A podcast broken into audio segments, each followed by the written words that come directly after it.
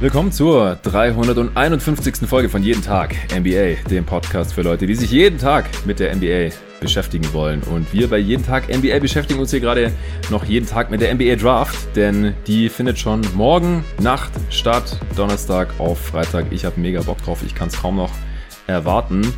Und zerbreche mich schon die ganze Zeit den Kopf über diese Draft Class. Deswegen habe ich hier heute auch nochmal die Möglichkeit gegeben gehabt, für die Answering Machine eine Spezialausgabe zu machen und Fragen zur Draft Class 2021 zu stellen. Da kam auch einiges rein auf Steady HQ, die Supporterseite für diesen Podcast.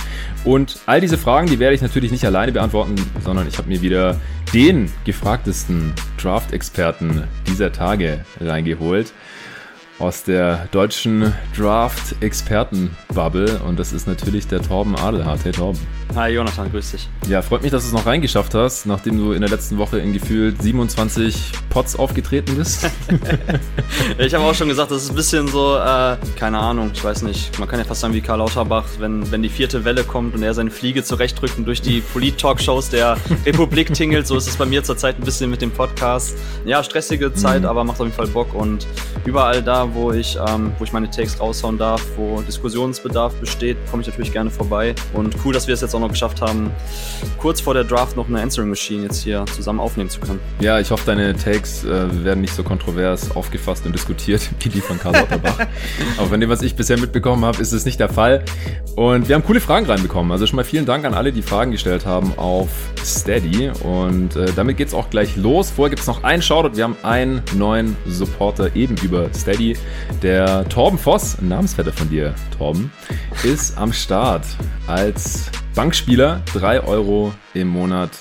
Äh, mit 3 Euro im Monat supportet er hier dieses Podcast-Projekt. Äh, somit haben wir 350 Supporter aktuell. Also wir sind bei einem Netrating von minus 1.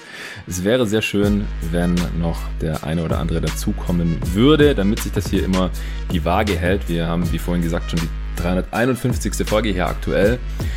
Äh, dann noch ein Wort kurz zur letzten Folge, zur 350. Die Mock Off-Season. Also das Feedback, das uns dazu bisher erreicht hat auf Twitter, das ist wirklich überwältigend. Also ich glaube, so viel Feedback gab es selten zu einer einzigen Episode. Es war natürlich auch die längste und wahrscheinlich nerdigste aller jeden Tag NBA-Folgen, aller 350 Folgen bisher.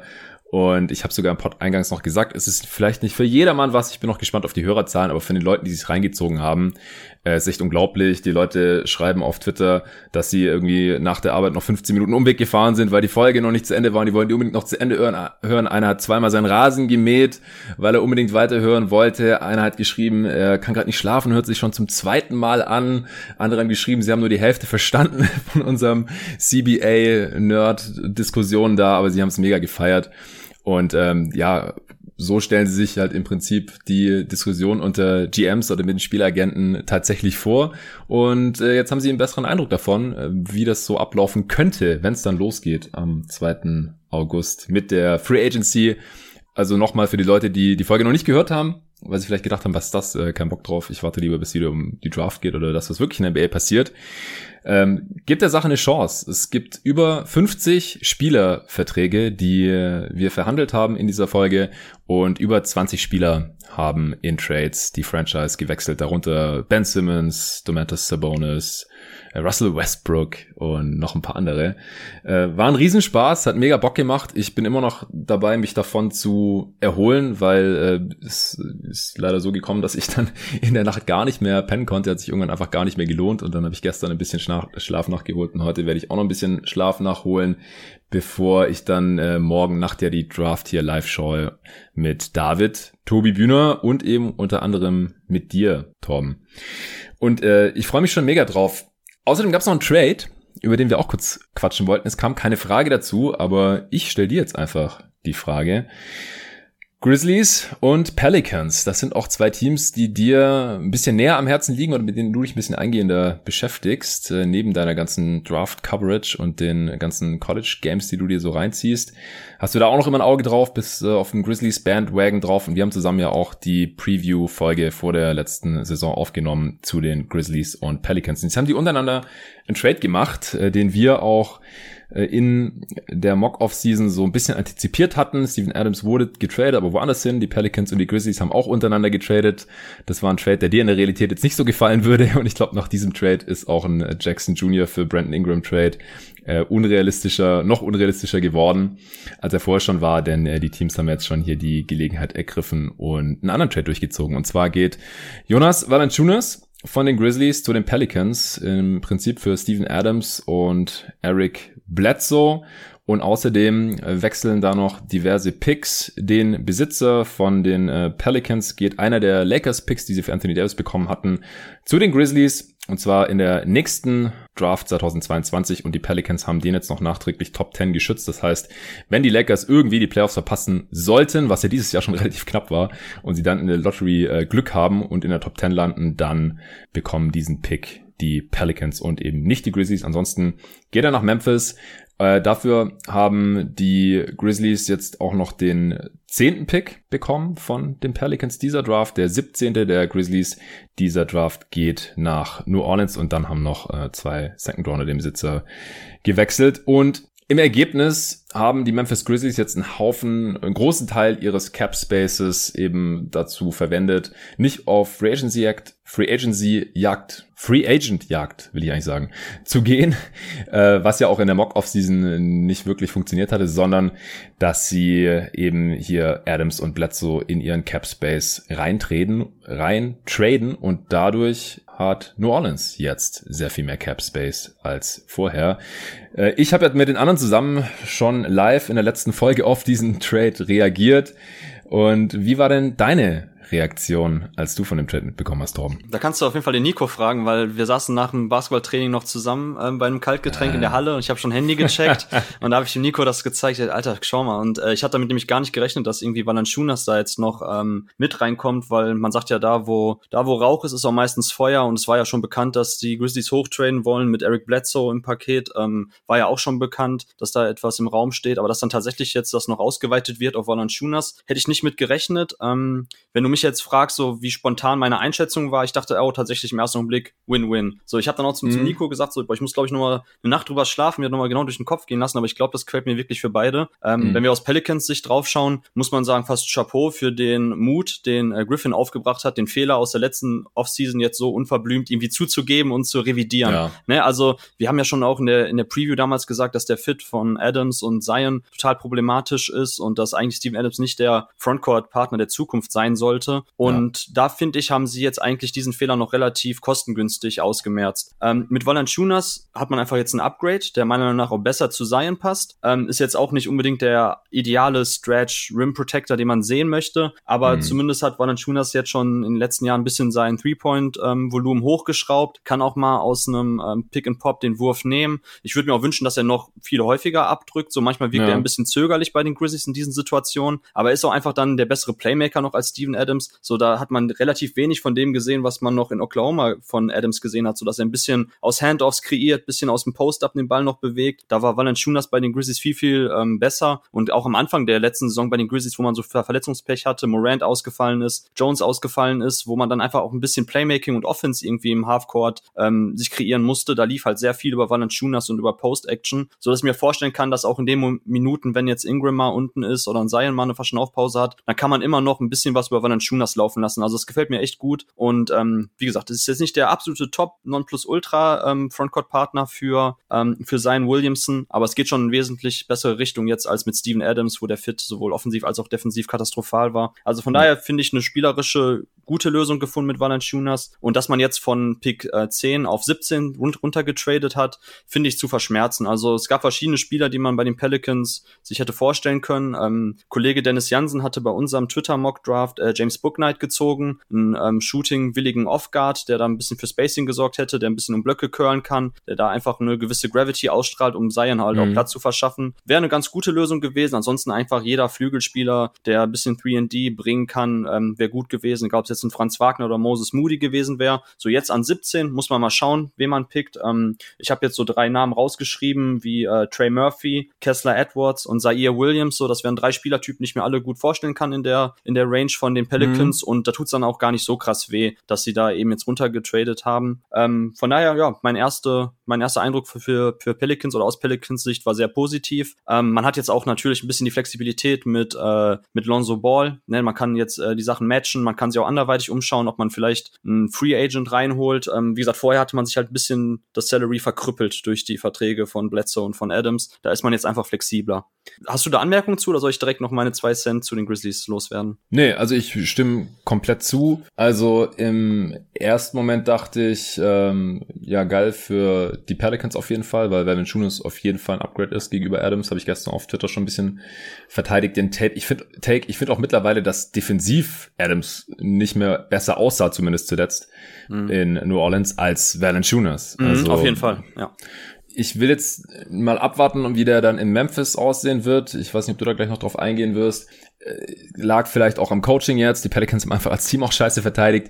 Aber das hat sich die letzten Jahre, ich habe mir das schon mal angeschaut, auch ähm, statistisch schon angedeutet gehabt, auch in Oklahoma City, dass äh, Adams einfach nicht mehr, qualitativ nicht mehr der Defensivanker war, als der er halt auch bezahlt wurde, weil offensiv ist er halt auch relativ eindimensional als äh, Non-Shooting Big. Und dazu verdient er halt auch noch mehr als Vernon Schooners. Drei Millionen mehr und sein Vertrag läuft noch eine Saison länger und nächstes Jahr kriegt er auch noch 18 Millionen, weil die Pelicans ja nicht nur für ihn getradet haben, sondern ihm auch direkt noch, ihn direkt noch verlängert haben. Und das war ja auch das, was wir so massiv kritisiert hatten. Also das hat Griffin jetzt anscheinend auch eingesehen, dass das überhaupt nicht passt. Er musste das erst eine Saison direkt vor der Nase haben, bevor er das realisiert hat. Aber ich habe das gestern auch schon auf Twitter geschrieben gehabt. Ich finde es trotzdem eher ein gutes Zeichen für einen GM, dass ja. er einen Fehler frühzeitig erkennt und ihn sich eingesteht und dann sagt, ja, ich habe für den getradet und habe für den auch was bezahlt in diesem Trade und ihn dann auch noch verlängert, aber ich habe gesehen, das funktioniert nicht. Und dann zahle ich jetzt halt auch hier in diesem Trade, indem ich sieben Picks runter trade und noch diesen geschützten First Rounder der Lakers mit drauf äh, lege, das mache ich dann halt, weil wir müssen hier spielerisch besser werden, weil sonst äh, steigt uns Zion hier bald aufs Dach. Und er wäre, glaube ich, der erste Spieler, der nicht die Rookie Extension bei dem Team, das ihn gedraftet hat, annimmt. Ja, vor allem auch als First Pick ist es ja auch ein Haufen Kohle. Mhm. Aber er könnte halt der Erste werden, ja. Und wenn die Knicks dann zum Beispiel Capspace haben oder was weiß ich und er sagt, ich will jetzt aber einen Big Apple und hier lief es eh nicht so geil, ähm, das wäre natürlich ein Desaster für die Pelicans. Das wäre die absolute Vollkatastrophe, Worst Case. Und die Pelicans haben jetzt halt noch nicht in den Playoffs gezockt, im Gegensatz zu den Grizzlies um, um Ja Morant. Äh, dem wollen sie sicherlich nacheifern und ja, die, die stehen jetzt offensichtlich unter Zugzwang, dass sie halt hier äh, solche Trades machen, um in der Offseason Cap Space zu haben. Bis zu 38 Millionen können sie jetzt haben. Ist eine Menge. Und damit kann man halt damit kann man schon shoppen gehen. Nur jetzt gibt's halt keine Stars oder sowas, sondern ah, ich weiß halt auch nicht, ob dann Kyle Lowry oder so die Lösung wäre, aber da müssen wir jetzt halt mal abwarten, was äh, die, die Pelicans letztendlich mit diesem Cap Space machen. Also wenn sie da jetzt irgendwelche Allstars reinholen, wie Rosen oder so, dann äh, ist es natürlich kompletter Schuss in den Ofen. Bei Lowry könnte man halt auf so ein bisschen auf so einen Chris Paul, Phoenix Suns Effekt mhm. hoffen. Ja, aber ja, grundsätzlich mag ich es halt nicht, wenn man um, um so 20-jährige Spieler irgendwie versucht, zu schnell, äh, zu gut, ja, zu gut in Anführungsstrichen äh, zu werden, weil das ist halt meistens nicht nachhaltig. Also, ja, da könnte man jetzt noch ewig weiter philosophieren. Unterm Strich finde ich den Trade aber auch für beide Seiten gut und äh, auch spannend. Ja. Ähm, Grizzlies, wolltest du noch ein paar Worte zu sagen? Genau, ähm, daran anknüpfen, dass du ja auch gesagt hast, dass man Griffin da eben sein Hack für geben muss, dass er den Fehler eingesteht, dass es eher ein positives Zeichen ist, wenn GM so handelt. Ist ja bei äh, Zach Kleiman und den, äh, den ähm, Grizzlies nicht viel anders im Fall von Justice Winslow. Also ich war ja jetzt keiner von den absoluten Kritikern des äh, Trade damals für Winslow, ähm, weil ich gesagt habe, okay, ich will noch mal sehen, was, was in Winslow drinsteckt, was da möglich ist, gerade weil ja auch so ein hm. Wing-Playmaker, defensiv stark, eigentlich gut ins Team reinpasst und gerade dieses Wing-Playmaking ähm, ist ja das, was den Grizzlies abgeht und ähm, Verletzungsprobleme Anfang seiner Karriere, dann ähm, war es für mich einfach ein Versuch wert und mit dem Capspace hätten die äh, Grizzlies auch nicht so viel anderes machen können. Ob man hätte da vielleicht sich noch ein bisschen mehr rausschlagen können, noch ein Pick mehr oder so, sei mal dahingestellt, aber zumindest ist ja jetzt durch den Trade, den man jetzt gemacht hat und der Cap-Situation klar, dass man die Teamoption bei Winslow nicht ziehen wird und somit, dass auch eigentlich dann die Winslow-Geschichte bei den Grizzlies schon ad acta gelegt wurde. So und ähm, ist natürlich jetzt ein Nebeneffekt des äh, Trades, den man jetzt gemacht hat, dass dass man zeitgleich sich eigentlich eingesteht, dass Winslows Zeit ähm, in Memphis eben auch jetzt ja nicht von besonderem Erfolg gekrönt war. Also die Spiele, die er letzte Saison gemacht hat, da sah er wirklich gruselig aus. Ähm, defensiv war es okay, bestenfalls okay. Ich fand ihn auch da nicht wirklich genauso mhm. energetisch wie äh, früher vor seiner Verletzung. Und offensiv war es halt eine Vollkatastrophe. Also ja. Von daher, wie gesagt, da hat Kleiman jetzt auch in dem Sinne ein bisschen subtil nachkorrigiert. Und wie gesagt, ich finde es nicht so schlimm, dass man den Trade jetzt im Nachhinein verloren hat oder dann nicht besonderen positiven Impact rausziehen konnte. Ähm, war ein Versuch wert bei Winslow. Wie gesagt, ich war damals Pre-Draft ähm, sehr hoch bei ihm, andere Kollegen auch. Ähm, hatte leider den Dreier, wo es auch ein paar Shooting-Indikatoren gab, die eigentlich schon angedeutet haben, dass er vielleicht nicht so dieser klare 3D-Prospect ist. Ähm, hätte man vielleicht noch ein bisschen stärker in Betracht ziehen sollen, aber jetzt im Nachhinein finde ich, wie gesagt, aus Grizzlies Sicht ist in Ordnung so. Und was ich positiv finde oder was halt jetzt spannend ist, ist einfach, was passiert jetzt mit dem Pick. Also davon hängt auch alles ab. So im ersten Augenblick war es für mich ein, ein, guter Move, aber wir können ihn eigentlich jetzt nicht bewerten, ohne zu wissen, was mit dem Pick passiert. Egal, ob sie ihn jetzt an 10 ähm, einen Spieler ziehen oder gucken, dass sie noch höher kommen. Mir gefällt aber mhm. die Aggressivität, dass man sagt, ey, wir sind einfach jetzt von Talentlevel noch nicht so weit, wo wir einfach jetzt weitere Desmond Baines und Brandon Clarks ziehen können, irgendwo Mitte der ersten Runde, sondern wir müssen noch mal gucken, dass wir noch mal einen High-Ceiling-Spieler kriegen. Und ähm, mein absoluter Wunschspieler, jetzt sollte es an Position 10 bleiben, wäre Josh Giddy. Ähm, mm. ich, du hast ja auch jetzt ausführlich schon über Giddy gesprochen. Ähm, meiner Meinung nach kam er noch ein bisschen zu negativ weg in eurem Pod. Ich wollte gerade sagen, eigentlich hat eher Tobi über ihn ausführlich ja. gesprochen. Und das auch nicht so gut. Also da kriegt er auch noch mal. Äh, aber er hat ihn sich gewünscht für die Spurs an 12. Ja, aber er und hat ihn bekommen noch, in der Mockdraft. Und auch noch bekommen. Ja, stimmt. Da war der David ja auch zu zu großzügig zu ihm oder ihr. Ähm, ja, ja, bei bei Giddy ist auf meinem Mist gewachsen. Ist auf deinem Mist gewachsen. Schau mal an. Ja. ja. Nee, äh, zu Josh Giddy noch kurz ist für mich halt einer der Spieler, so der mit den höchsten Ceiling auch hat von allen. Wir hatten es ja auch in unserem Playmaker bzw. Guard ähm, angesprochen, so dass ja so diese primären Ballhändler dieses Jahr gar nicht bei den Guards zu verordnen sind, sondern eher bei den Wings mit Cunningham und Josh Giddy. Ähm, und wie gesagt, ich muss jetzt nicht nochmal ein Scouting-Profil zu Josh Giddy hier lostreten, aber er wäre halt so als Connector-Typ genau der Spieler, den die Grizzlies aktuell brauchen. Also ein Playmaker auf dem Flügel und ich rechne auch aktuell eigentlich ganz gute Chancen aus, dass er zumindest ein solider Spot-Up-Catch-and-Shoot-Schütze wird, was eigentlich schon reicht, um neben einem Jamorant, äh, Triple J, Pick-and-Roll für Spacing zu sorgen. Und einfach, dass er in Transition auch den Ball pushen kann, dass er auch, auch da in Pick-and-Rolls gehen kann, dass man dann auch Jamorant wieder die Möglichkeit gibt, über Blöcke zu gehen, über Handoffs zu kommen und dann eben zu attackieren und nicht einfach direkt immer den Ball über die Mittellinie zu tragen und sofort zu attackieren. Ähm, und wie gesagt, das Ceiling von Josh Giddy ist halt enorm hoch, so meiner Meinung nach mit das Höchste, was wir in dieser Draft noch haben, einfach aufgrund mhm. seiner, seiner Rolle und des Profils als großer Ring Creator. Also, wenn sie das schaffen und zurzeit sind ja auch erste äh, Gerüchte dahingehend klar formuliert worden von Beatwritern der Grizzlies, dass Josh Giddy der Spieler ist, den sie dann haben wollen. Und dann war es für mich auch ein sehr lohnenswerter Trade erstmal. Wie gesagt, ob sich Josh Giddy so entwickelt, können wir alle nicht zu 100% prognostizieren oder voraussagen. Aber es ist ein guter, aggressiver Move Move jetzt gewesen, um nochmal zu gucken, dass man ein richtiges Top-Level-Talent akquiriert. Ansonsten sind auch vielleicht noch ein paar andere Spieler da, die gut ins Profil der Grizzlies passen, die wahrscheinlich an 17 weg gewesen wären. Also Franz Wagner und Moses Moody fallen mir da ein. Und ähm, wie gesagt, da sind wir wieder an dem Punkt, so wenn die Grizzlies etwas brauchen, ist es vor allem Spacing. Also noch einen wackeligen Dreierschützen. Bei Giddy drücke ich halt beide Augen zu, weil er halt so viele andere Stärken mit einbringt und halt auch noch so unfassbar jung ist. Und bei Moody und bei Franz Wagner sind halt die Shooting-Indikatoren ziemlich gut. Da kann man sicher sein, dass das tatsächlich gute sekundäre Ballhändler, Playmaker werden mit Shooting. Also wenn die Grizzlies das tatsächlich jetzt noch mit in die Kader reinholen, gefällt mir der Pick, äh, beziehungsweise der Trade sehr gut. Ähm, mit Valanciunas, für mich passt er halt nie so wirklich auch in den Zeitplan der Grizzlies. Ähm, war natürlich mhm. jetzt ganz nett, dass sie dadurch schon jetzt auch ein besseres Team waren als ohne ihn. Das muss man ganz ja. klar sagen. Wahrscheinlich wird es jetzt einen Rückschritt geben. Also Valanciunas war ein sehr produktiver, wichtiger Rotationsspieler.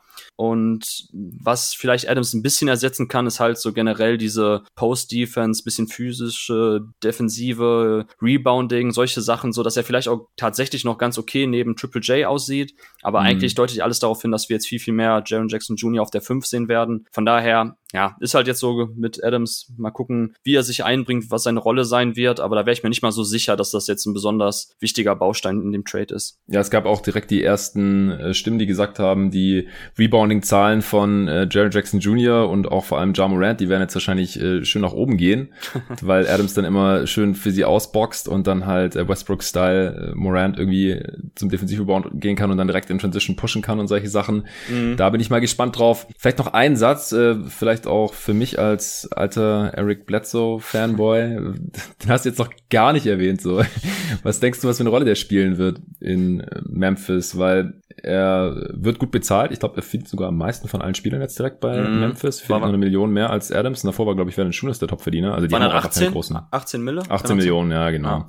Und dann in der folgenden Saison sind es, glaube ich, nur noch so ungefähr 4 Millionen garantiert. Also da genau. könnten sie ihn sogar äh, einfach sehr günstig entlassen. Ansonsten müssen sie ihm 19,4 Millionen zahlen. Würde ich jetzt mal Stand heute stark anzweifeln, weil das ist ja eigentlich nicht mehr wert. Aber er ist ja trotzdem noch ein solider Spieler, ein solider Guard. Also vor allem, wenn er von der Bank kommt, dann wäre der einer der besseren Sixth Men der Liga wahrscheinlich sogar, oder?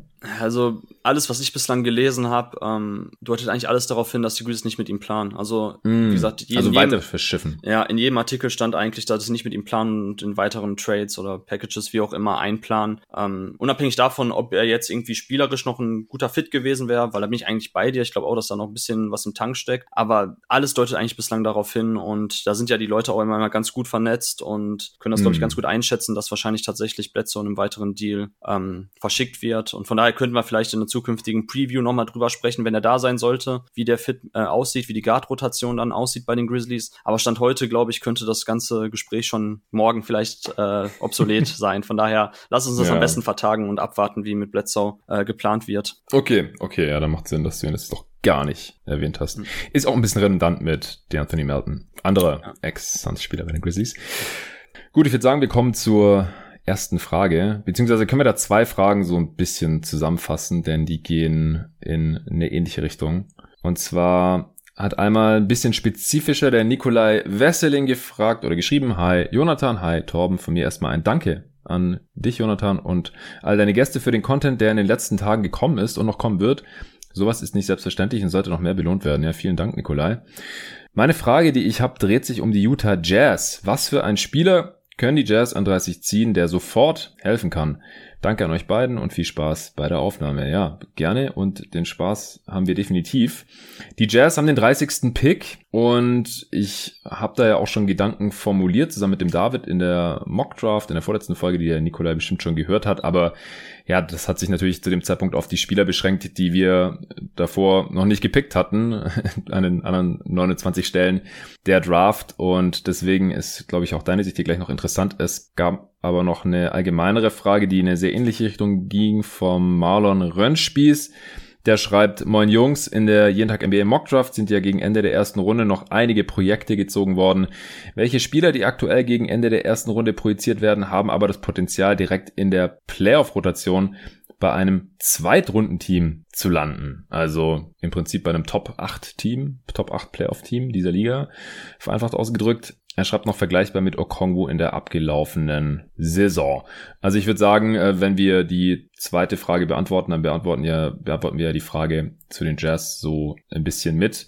Was würdest du denn sagen, Torben? Du bist ja tiefer drin als so ziemlich jeder andere in dieser Class und kennst halt auch noch so ja, ab nach den Top 30 ist dein Board auf jeden Fall noch nicht zu Ende. Da hast du bestimmt noch ein paar Kandidaten im Petto, oder?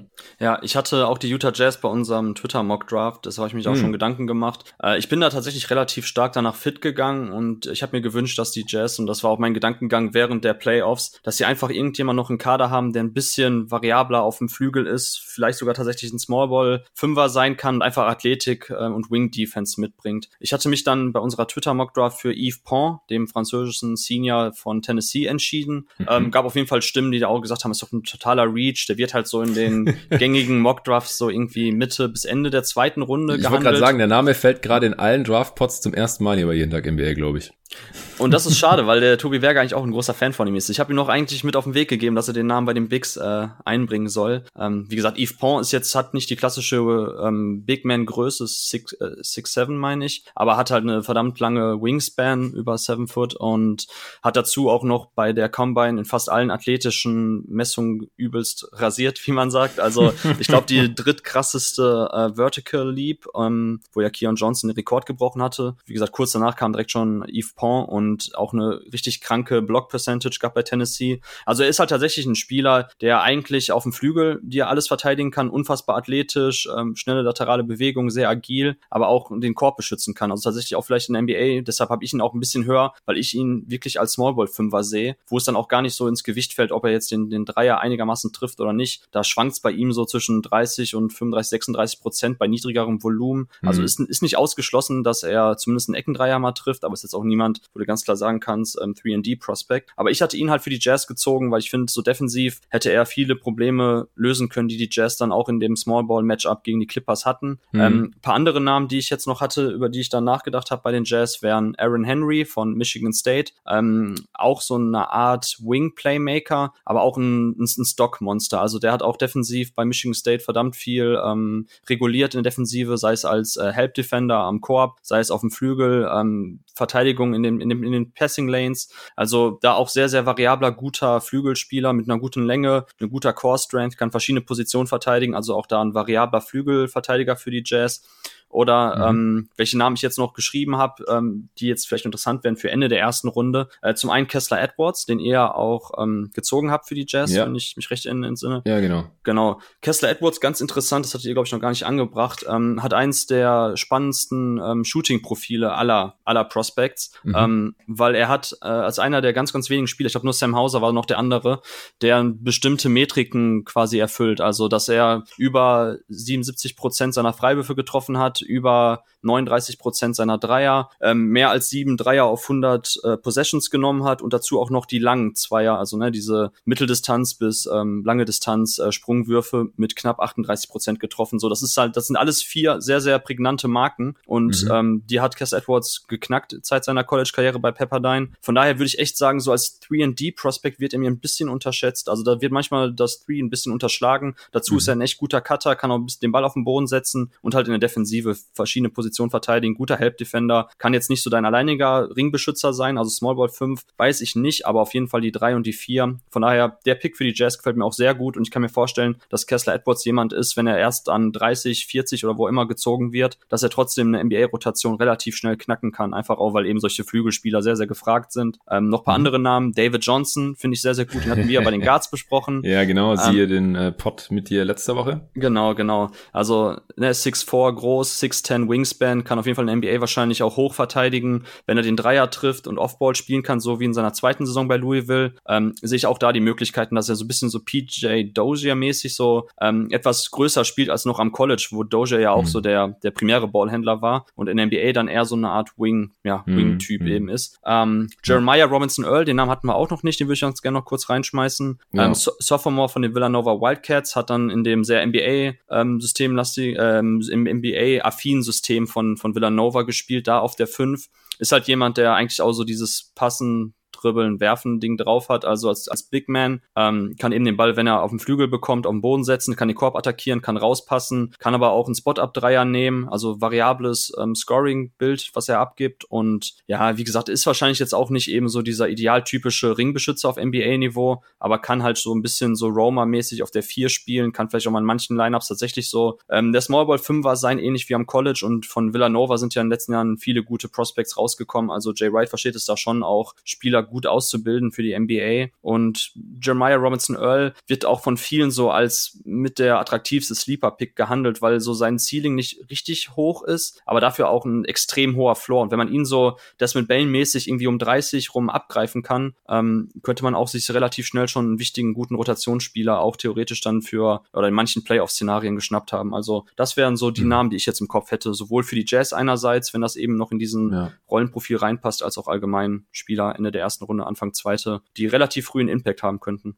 Ich glaube, Jeremiah Robinson Earl hast du vor zwei Jahren, als mhm. wir über die Big Man Class der letzten Draft zum ersten Mal gesprochen haben, wir jeden Tag NBA, noch am Anfang der College und Scouting Season. Da hast du den bei den Bigs, glaube ich, erwähnt gehabt, ganz am Ende, kann es sein? Ja, das kann sein. Das war auch einer der Top äh, Recruits, also seinem Highschool-Jahrgang ja. war er, glaube ich, 14 äh, oder so um den Dreh. Ähm, also Five-Star Prospect gewesen und so viele ähm, so, so viele mobile Fünfer gab's dann ja nicht. So die anderen in seinem Highschool-Jahrgang waren dann ja Isaiah Stewart, also etwas andere Spielertypen. Und so als mhm. mobiler Fünfer, der halt, wie gesagt, alles ein bisschen mitbringen kann, ähm, fand ich ihn sehr interessant. Hat sie sich dann, ich war so in dem Mock-Draft so Ende der ersten Runde, Mitte erste Runde eigentlich, ähm, hatte sich dann zu entschieden, für ein zweites Jahr zurückzukehren. Hat sich jetzt nicht so wirklich dadurch ähm, verbessert in den Drafts, also in den Mock-Drafts, muss man mal abwarten, wo er dann morgen gezogen wird. Meistens zweite Runde erst gemockt. Ja, genau. Erste, ja. Ende erste. Aber, aber, aber also ist natürlich immer die Diskussion, ähm, bleibt man am College, um sich spielerisch zu verbessern und sein Spiel zu feilen, oder sollte man gehen, wenn der Draft-Type noch ein bisschen größer ist? Und Tobi Berger hat es ja auch schon schön dargelegt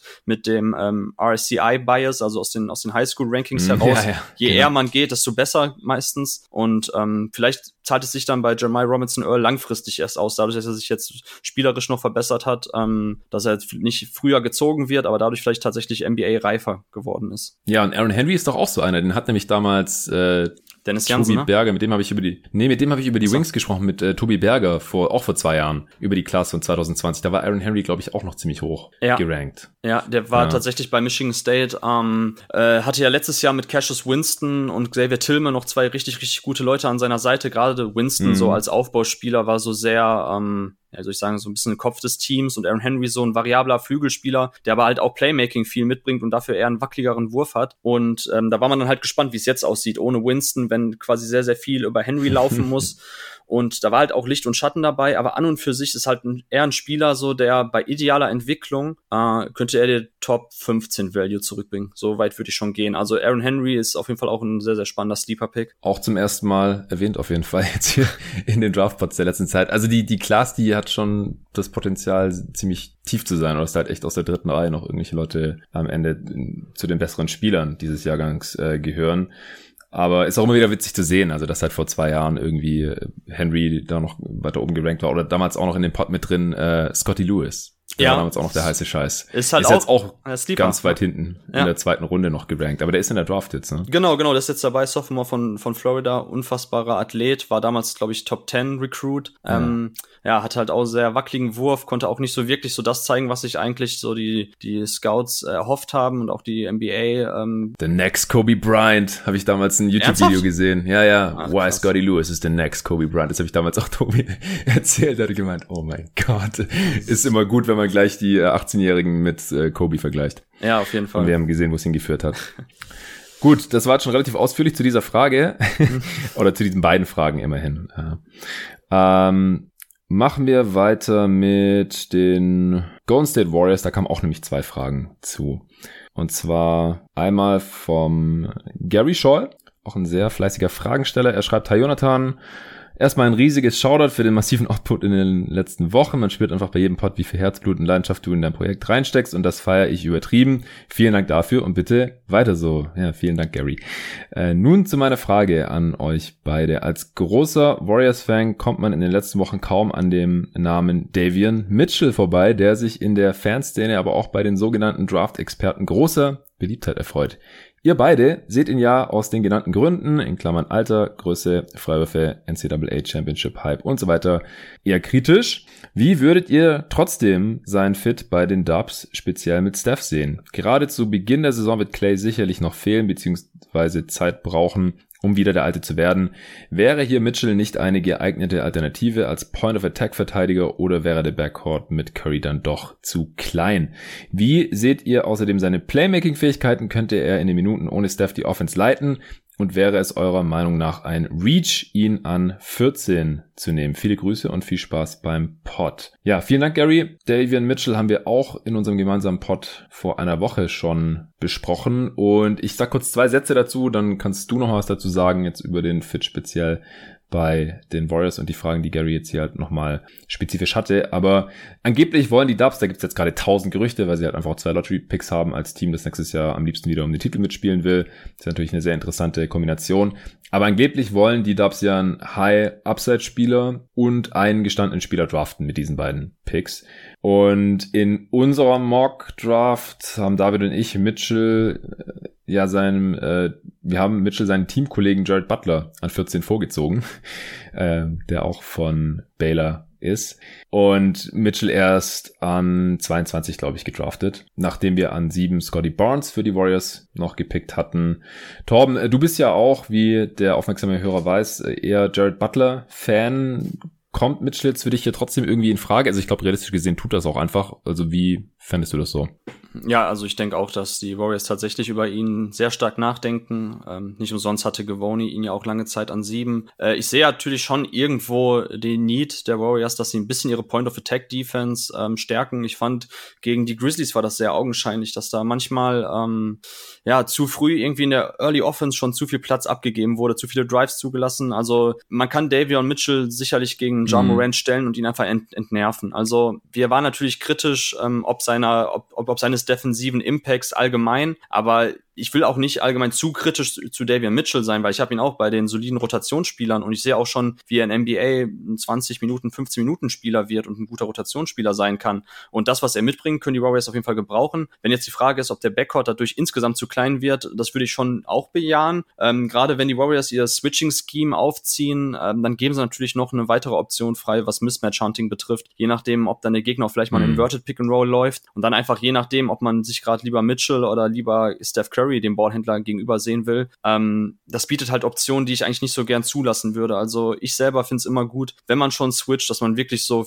variable wie möglich, also so variabel wie möglich auch in der Defensive dann sein kann bei den einzelnen Spielertypen. Und da ist Mitchell einfach aufgrund seiner Länge ist dann ist halt eine Grenze nach oben gesetzt. Also ähm, ich hatte letztens auch nochmal bei Twitter ein paar Clips rausgehauen, wo ich ihn einerseits total gelobt habe. Für mich ist er einer der besten On-Ball-Defender dieses Jahr. Unfassbar gute Fußarbeit, so dieses Mirroring, sprich die, ähm, die, die, die, die Crossover des Ballhändlers zu kontern, mit den Füßen zu verteidigen, Drives mhm. zu unterbinden, die allgemeine Aggressivität, so das ist hervorragend. Aber trotzdem gab es zig Szenen, wo man einfach gesehen hat, so wenn es irgendwie Richtung Post geht, ähm, wenn es in Isolation geht, so die Spieler werfen über ihn drüber oder posten auf und selbst ein Miles McBride hat ihn einfach aufgepostet und dann chillig über ihn drüber geworfen in Korbnähe. Das, hm. das finde ich halt bei den Warriors dann schon problematisch, da man ja sonst eigentlich immer Steph Curry so als Ding hatte, wo man gesagt hat, okay, er hat dann halt eine ganz gute Länge, so dieses ständige Mismatch-Hunting mit ihm ist eigentlich auch gar nicht so möglich und wie gesagt, aufgrund seiner Länge kann er ja auch ähm, bisschen Offball noch verteidigen, Curry. Das ist schon okay. Und wenn man die beiden zeitgleich auf dem Feld hat, ich weiß nicht, wie du das siehst, aber ich sehe dann in dem Zusammenhang Mitchell echt nicht so als den 30-Minuten-Typ in diesem aktuellen Warriors-Team mit Thompson, mit äh, Curry und Co. Nee, nee, 30-Minuten-Typ auch auf keinen Fall.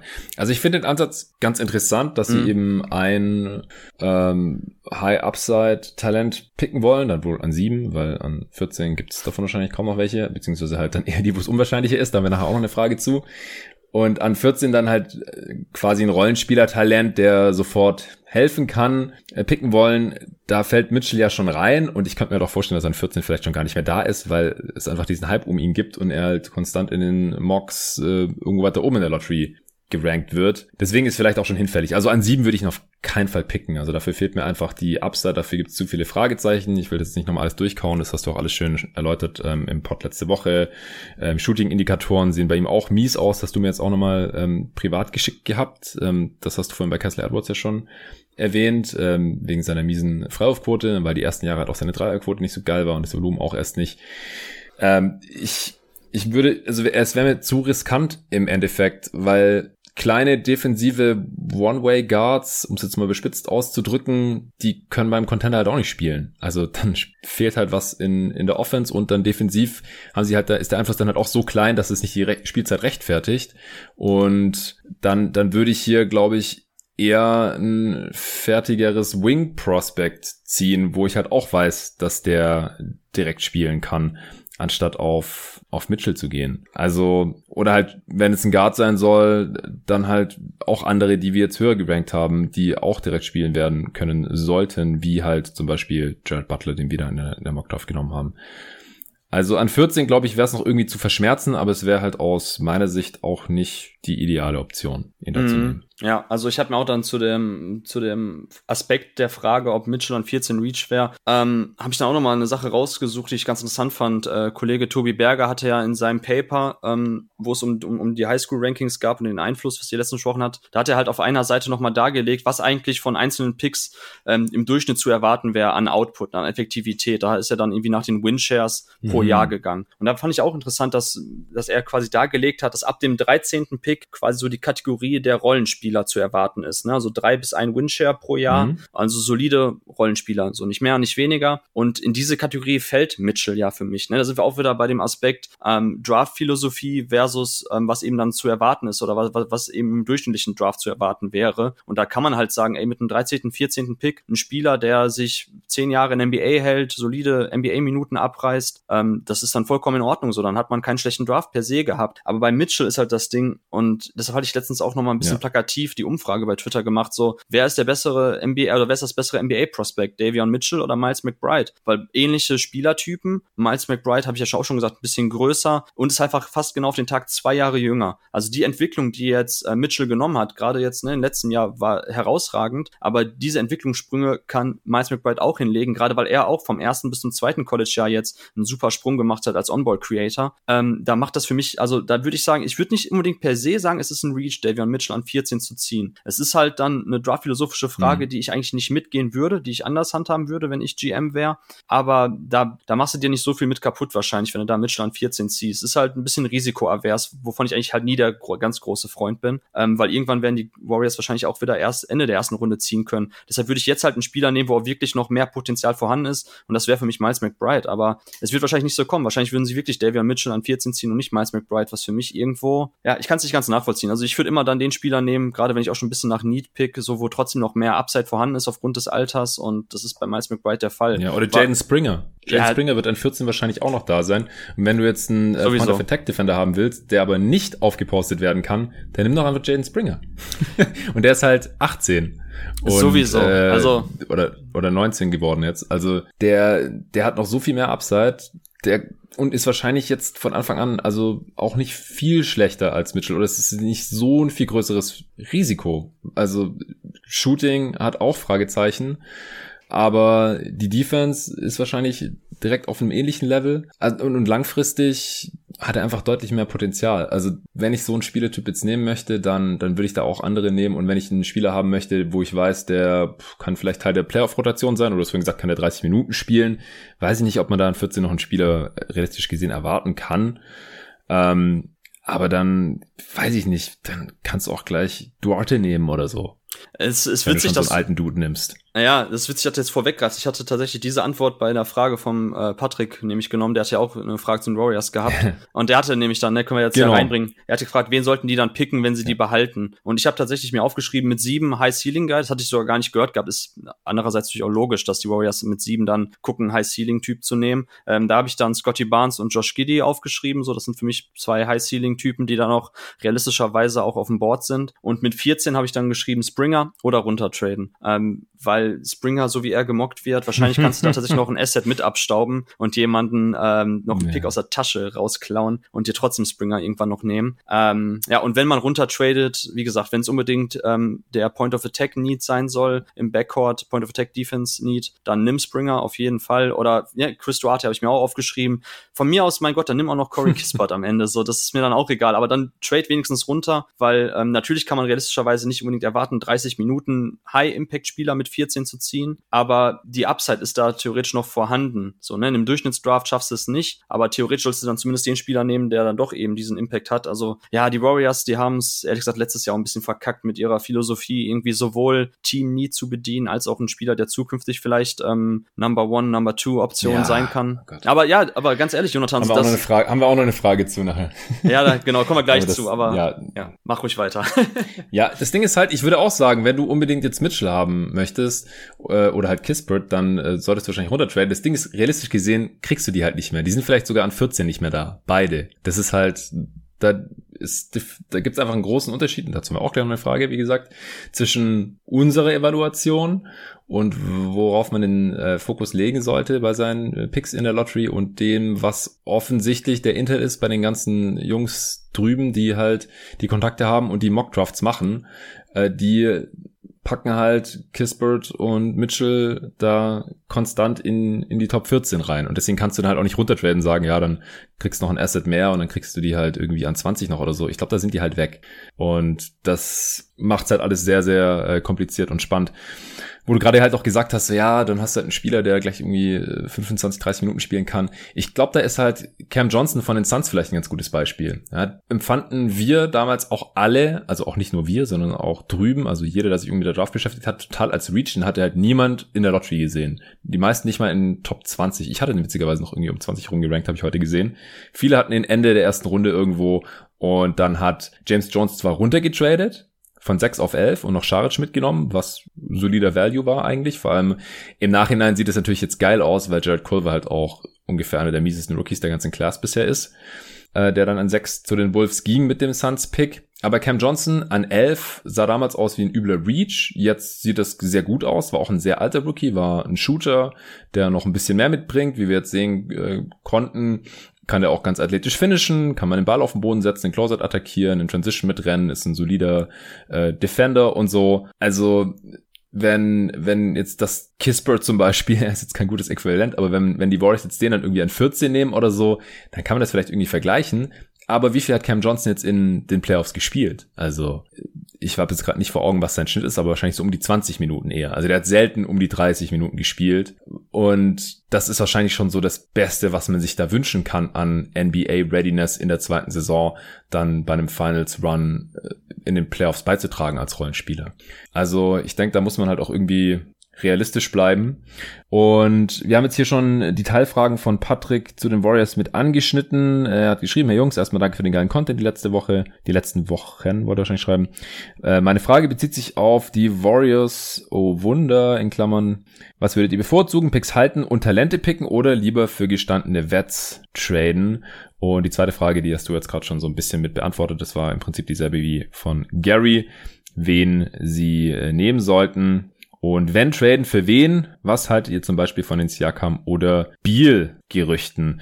Äh, vielleicht die erste Teilfrage. Was denkst du, sollten die Warriors die Picks eher halten oder wenn Trades auf dem Tisch liegen, zuschlagen und für gestandenere Spieler traden. Mhm. Äh, das ist nämlich der Punkt, den ich gerade meinte mit, mit, mit Wiseman. Also der Grundgedanke war ja nicht verkehrt, dass man sagt so, ey, wir wollen jetzt weiter unser Contender-Level halten, müssen uns verstärken. Wir ziehen jetzt jemanden, wo wir glauben, dass er aktuell in einer kleinen Rolle uns jetzt schon weiterhilft, dass unser Need ein bisschen erfüllt ist. Aber wir lassen uns auch die Hintertür offen, dass er aufgrund seiner Upside und seines Alters auch in, in drei, vier, fünf Jahren vielleicht von, von Steph übernimmt und unser neuer Franchise-Spieler wird. So, das war erstmal vielleicht dann eine falsche Evaluation vom Skillset von Wiseman, um gerüchteweise hm. die Warriors sich das selbst wohl auch eingestehen mittlerweile, was natürlich auch ein bisschen verfrüht ja. wäre. Wenn, ja, sie, ist, wenn sie ihn geil das fanden, dann soll in letzter Zeit. Ja.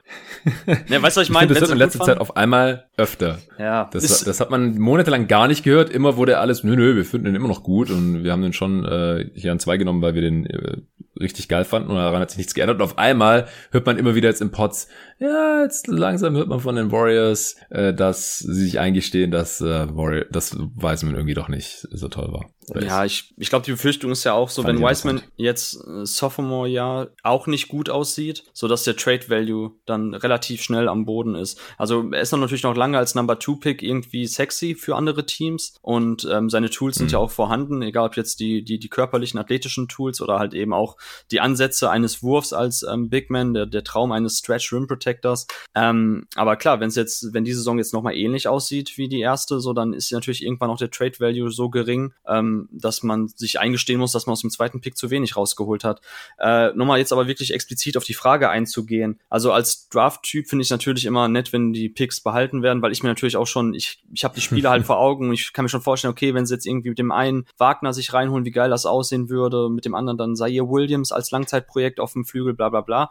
Ähm, ich finde es halt, wie gesagt, ganz nett, wenn sie jetzt es schaffen sollten mit den beiden Picks, wenn, wenn sie behalten, tatsächlich so dieses Thema Need als auch ähm, sich die Tür offen zu lassen für ein Retooling in ein paar Jahren. Also weißt du, selbst wenn Franz Wagner und dann nehmen wir halt an 14, ähm, vielleicht fällt auch Moses Moody, nehmen wir einfach mal Moody, ähm, wenn die beiden tatsächlich da sein sollten und die entwickeln sich jetzt in den nächsten Jahren so weiter, wie, wie man es prognostiziert. Jetzt nicht zu einer Top-On-Ball-Creator-Riege, aber zumindest sehr, sehr spannende, gute 3D-Guys. So, dann hat man ja plötzlich auch wieder einen Nukleus, auch wenn wenn Steph Curry und Draymond Green dann ähm, weg sind, wo vielleicht Free Agents interessant werden, wo man vielleicht auch ein Trade-Paket um die Jungs schnüren kann und sich dann neue Picks einholen. Also ich glaube, es ist dann später auch irgendwann leichter so zu retoolen als ähm, früherer Contender, wenn jetzt die Picks halt sitzen. Also man darf sich einfach jetzt aktuell in der Situation keinen Wiseman, keinen Kuminga-Typ eben erlauben. So, dann hatte man zwei Drafts ineinander in den Sand gesetzt, wenn Kuminga ähm, sich tatsächlich nicht entwickeln sollte. Das würde ich sehr gefährlich finden. Von daher, ne, also pauschal zu beantworten ist es schwierig, kann man im Vakuum ja. nicht sagen, muss man schauen, welche Trade-Pakete wirklich da auf dem Tisch sind. Aber grundsätzlich kann man mit, mit 7 und 14 ähm, es schaffen, sowohl jetzt Impact-Spieler reinzuholen, einigermaßen Impact, wie gesagt, Rookies in den seltensten Fällen können die direkt im ersten Jahr tatsächlich einen wichtigen Teil dazu beitragen, eine Championship zu holen. Also ich wüsste jetzt ad hoc niemand.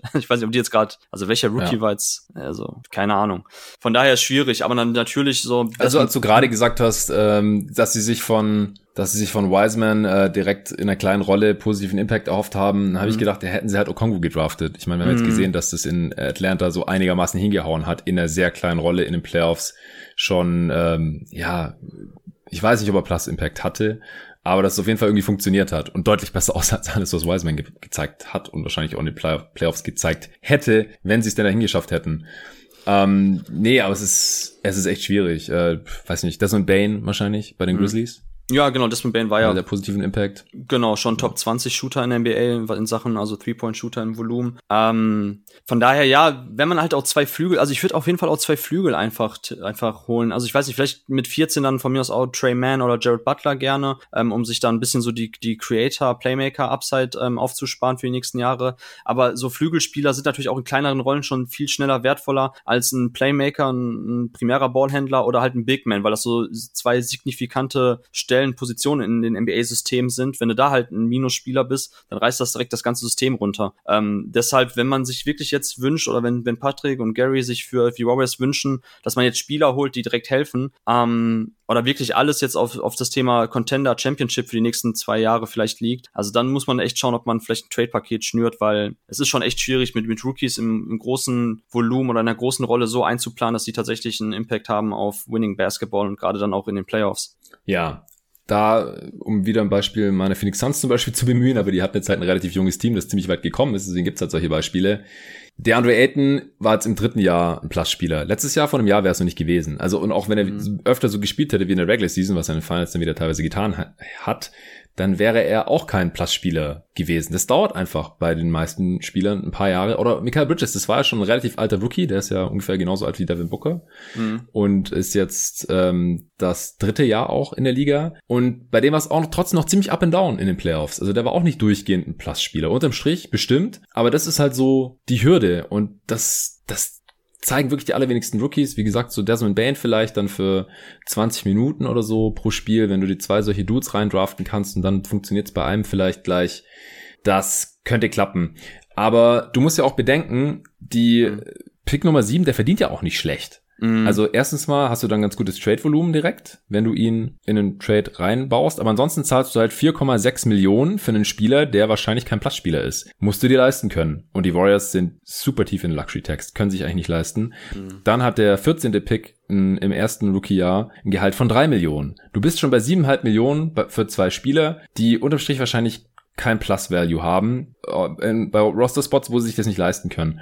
Deswegen würde ich auch sagen, auf jeden Fall für Wets traden, falls möglich. Ja, es also ist logisch, dass man die jetzt nicht einfach irgendwie raushaut, weil die haben auch einen gewissen Wert und es hängt alles vom Markt ab. Aber wenn da irgendwelche brauchbaren Rotationsspieler bei einem Starter, ähm, wenn man jetzt auch Uber zum Beispiel nicht halten kann oder will, sondern dass ich vielleicht in einem Sign Trade für eine Trade Exception wegtrade, so wie bei uns in der Mock-Off-Season geschehen oder so, dann, dann musst du den ja irgendwie ersetzen. Wenn du dann für einen Wing traden kannst, diese beiden Picks, der starten kann und vielleicht sogar ein bisschen besser ist als Ubre oder so, dann muss man das auf jeden Fall machen, aus meiner Sicht, weil du musst jetzt das Championship-Fenster mit Curry, Draymond und Claire, der jetzt hoffentlich zurückkommt, äh, und annähernd alte ist, musst du jetzt maximieren, weil danach hast du keine Ahnung. Also in fünf Jahren kann sein, dass der siebte Pick äh, ein toller Spieler ist, vielleicht sogar ein All-Star, aber dann sind die anderen Spieler alle weg oder uralt. Dann spielst du halt Stand heute nicht um die Championship mit, also auch nicht mit Wiseman oder so. Also glaube ich halt einfach nicht. Und deswegen musst du halt jetzt probieren, weil Banners Fly Forever, das muss jetzt der absolute Fokus sein. Deswegen, wenn da irgendwas halbwegs Sinnvolles auf dem Tisch liegt, auf jeden Fall die zwei Picks wegtraden, auch wenn es weh tut. Ähm, für, für Draft Guys wie dich oder halt auch für die Fans, die sich jetzt schon seit Wochen überlegen, ja, was machen wir seit der Lottery? Gott, siebter Pick, voll geil. Äh, wen holen wir uns da rein? Wegtraden, aus meiner Sicht. Muss man machen eigentlich. Mindestens einen von den beiden Picks. Es würde mich auch sehr wundern, wenn die beide Picks behalten, auch wenn jetzt äh, offiziell zumindest äh, die Strategie zu sein scheint, dass sie sich äh, einen Upside-Spieler reinholen und einen äh, Rollenspieler. Ja, also da habe ich echt eine sehr starke Meinung. Siakam und Biel vielleicht noch ganz kurz. Also bei Biel glaube ich halt einfach nix, bis er sich von Washington offiziell lossagt und das scheint er halt einfach nicht zu tun. Das wäre jetzt schon irgendwie komisch, äh, wenn er da jetzt auf einmal zurückrudert nach seinen ganzen Aussagen in letzter Zeit. Und davor finde ich solche Überlegungen halt immer ein bisschen müßig. Also dann die ganze Zeit zu überlegen, ja, hier Trade-Paket, was könnte man da machen, weil am Ende wird der Spieler wahrscheinlich eh nicht getradet und das ist mir dann alles immer ein bisschen zu theoretisch. Aber klar, ein Paket von Wiggins wegen dem Vertrag plus Wiseman plus Nummer 7 plus Nummer 14 und dann wahrscheinlich noch irgendwie ein, zwei weitere Firsts könnte Washington eventuell reichen. Kommt darauf an, was andere Teams bieten können für Beal. Und grundsätzlich fände ich Curry, Beal, Clay, Draymond und dann noch irgendwie X, je nachdem, ob man groß oder klein spielt. Im Westen auf jeden Fall äh, sehr sexy. Also die können auf jeden Fall irgendwie oben mitspielen. Ähm, vom Skillset würde Beal da richtig geil reinpassen, weil er halt Curry auch bisschen On-Ball entlasten kann, aber halt auch Off-Ball sehr, sehr gut funktioniert. Und anders als der eine oder andere, wie ich jetzt auf Twitter so ein bisschen gesehen habe, glaube ich auch nicht, dass Beal weiter mies verteidigen würde, wenn er auf einmal halt in so einem Star-Ensemble zockt in Golden State. Ich glaube, dass er defensiv mit 28 irgendwie nicht auf einmal total durch ist und nie wieder solide verteidigen kann. Wie wir das früher schon gesehen haben, als äh, Washington auch schon in den Playoffs war, damals noch mit John Wall, als er halt nicht diese offensive Scoring-Last hatte. Ich meine, man muss bedenken, der Mann hat 30 Punkte pro Spiel machen müssen letztes Jahr, damit die Wizards irgendwie einigermaßen konkurrenzfähig sind und neben ihm hat halt auch irgendwie keiner so richtig verteidigt in diesem Team. Ähm, also vielleicht kannst du noch einen Satz zu Beal sagen, aber ansonsten würde mich deine Meinung zu Siakam interessieren. Ich habe schon mal was dazu gesagt mit Nico in der Answering Machine mhm. zu Siakam in Golden State.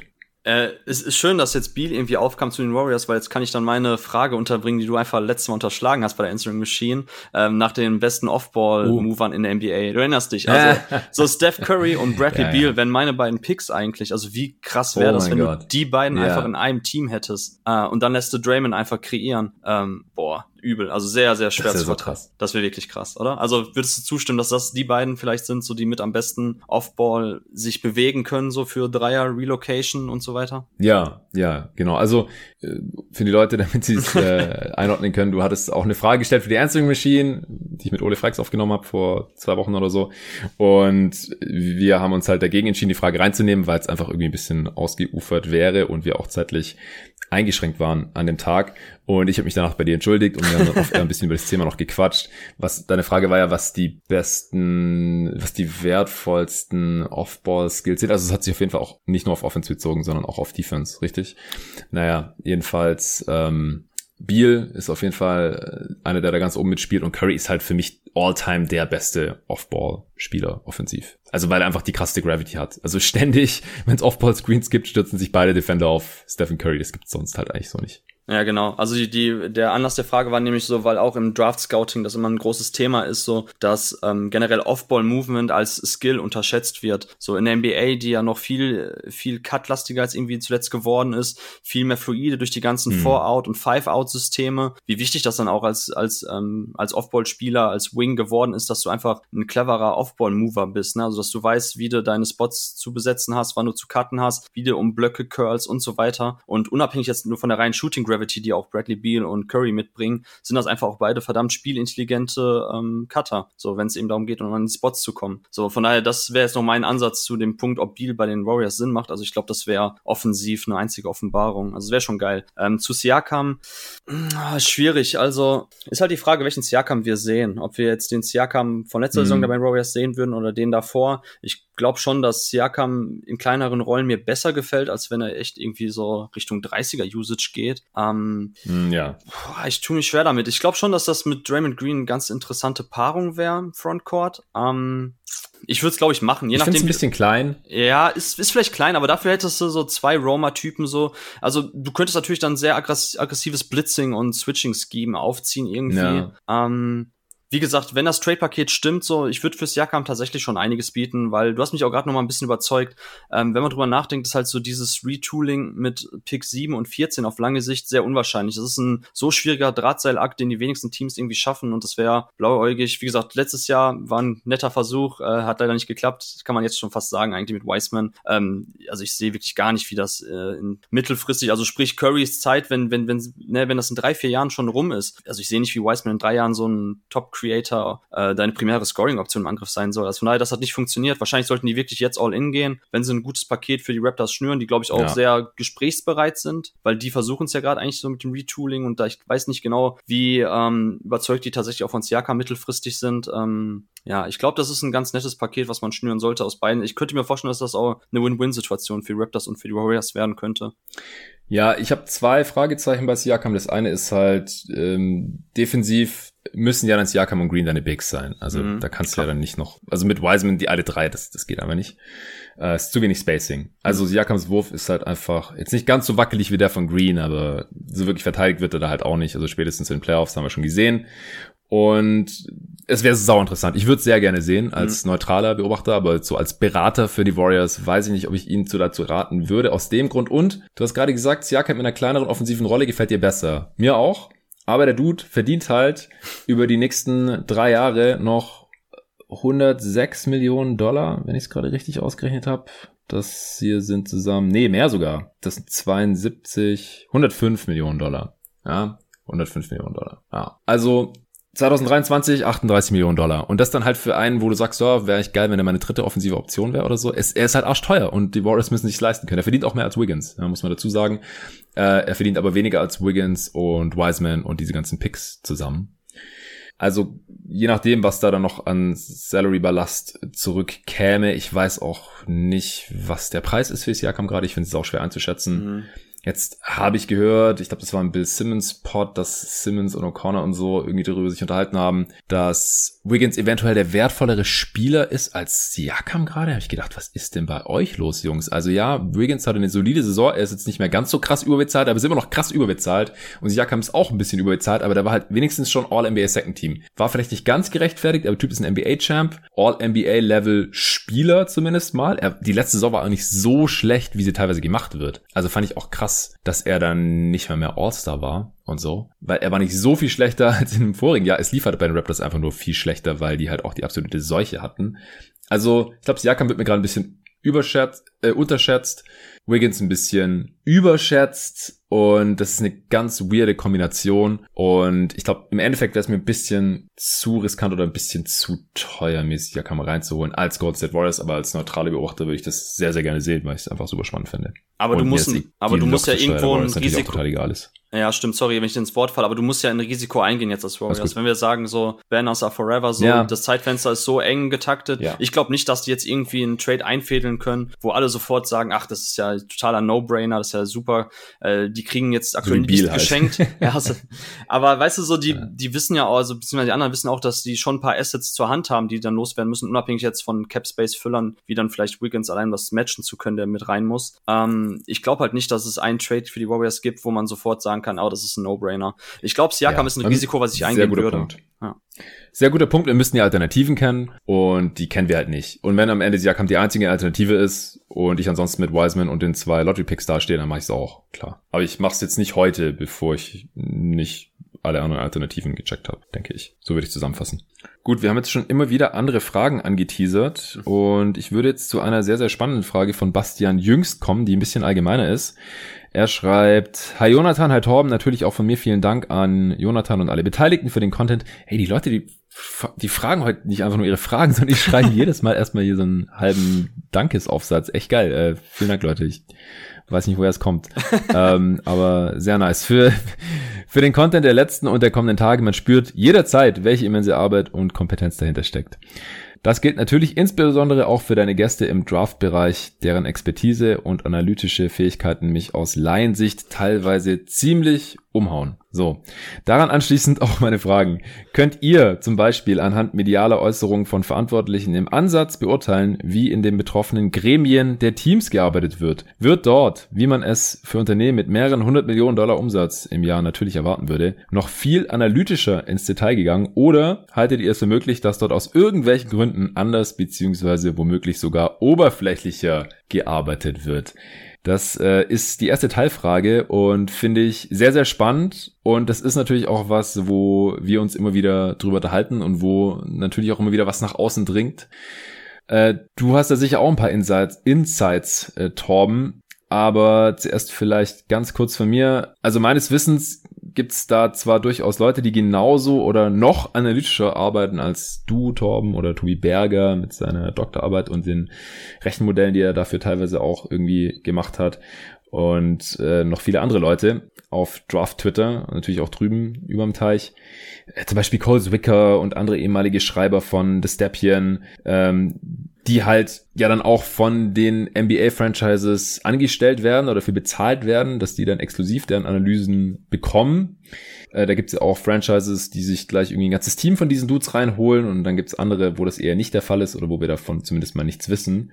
Und da ist dann halt immer die Frage, wenn die solche Dudes auch haben in ihrer Organisation oder vielleicht sogar im War Room am Draft Day, inwiefern die dann überhaupt gehört werden. Also wie groß der Einfluss deren Arbeit überhaupt ist, weil entscheidend tun am Ende andere, nämlich der GM oder der President of Basketball Operations, wer dann da halt eben der ähm, höhere der Hackordnung ist oder welchen Titel halt der Entscheider letzten Endes da trägt. Das ist ja nicht immer äh, ganz einheitlich in der NBA. Oder eben der oder die Governor, also die Besitzer oder der Besitzer des Teams, weil das ist natürlich der Oberboss am Ende, der bezahlt den GM und auch den President of Basketball Operations und das haben wir halt auch in der einen oder anderen Franchise, dass die im Endeffekt im Warroom sitzen und die Entscheidungen treffen. Auch welcher Spieler jetzt gepickt wird. Da gibt's ganz prominente Beispiele für. Und äh, das waren so die Gedanken, die mir direkt in den Kopf geschossen sind. Was äh, kannst du da sozusagen, Torben? Mhm. Also ich glaube, dass David, Tobi Berger und auch Dennis, die drei, ähm, hätten vielleicht spannendere Insights als ich, weil die teilweise noch in irgendwelchen internen äh, Basketball-Nerd-Gruppen drin sind von den Amis, in denen ich nicht drin bin. Ja. Ähm, ähm, Stimmt. David hat sich da mit seinen schönen Bildern, glaube ich, reingesneakt.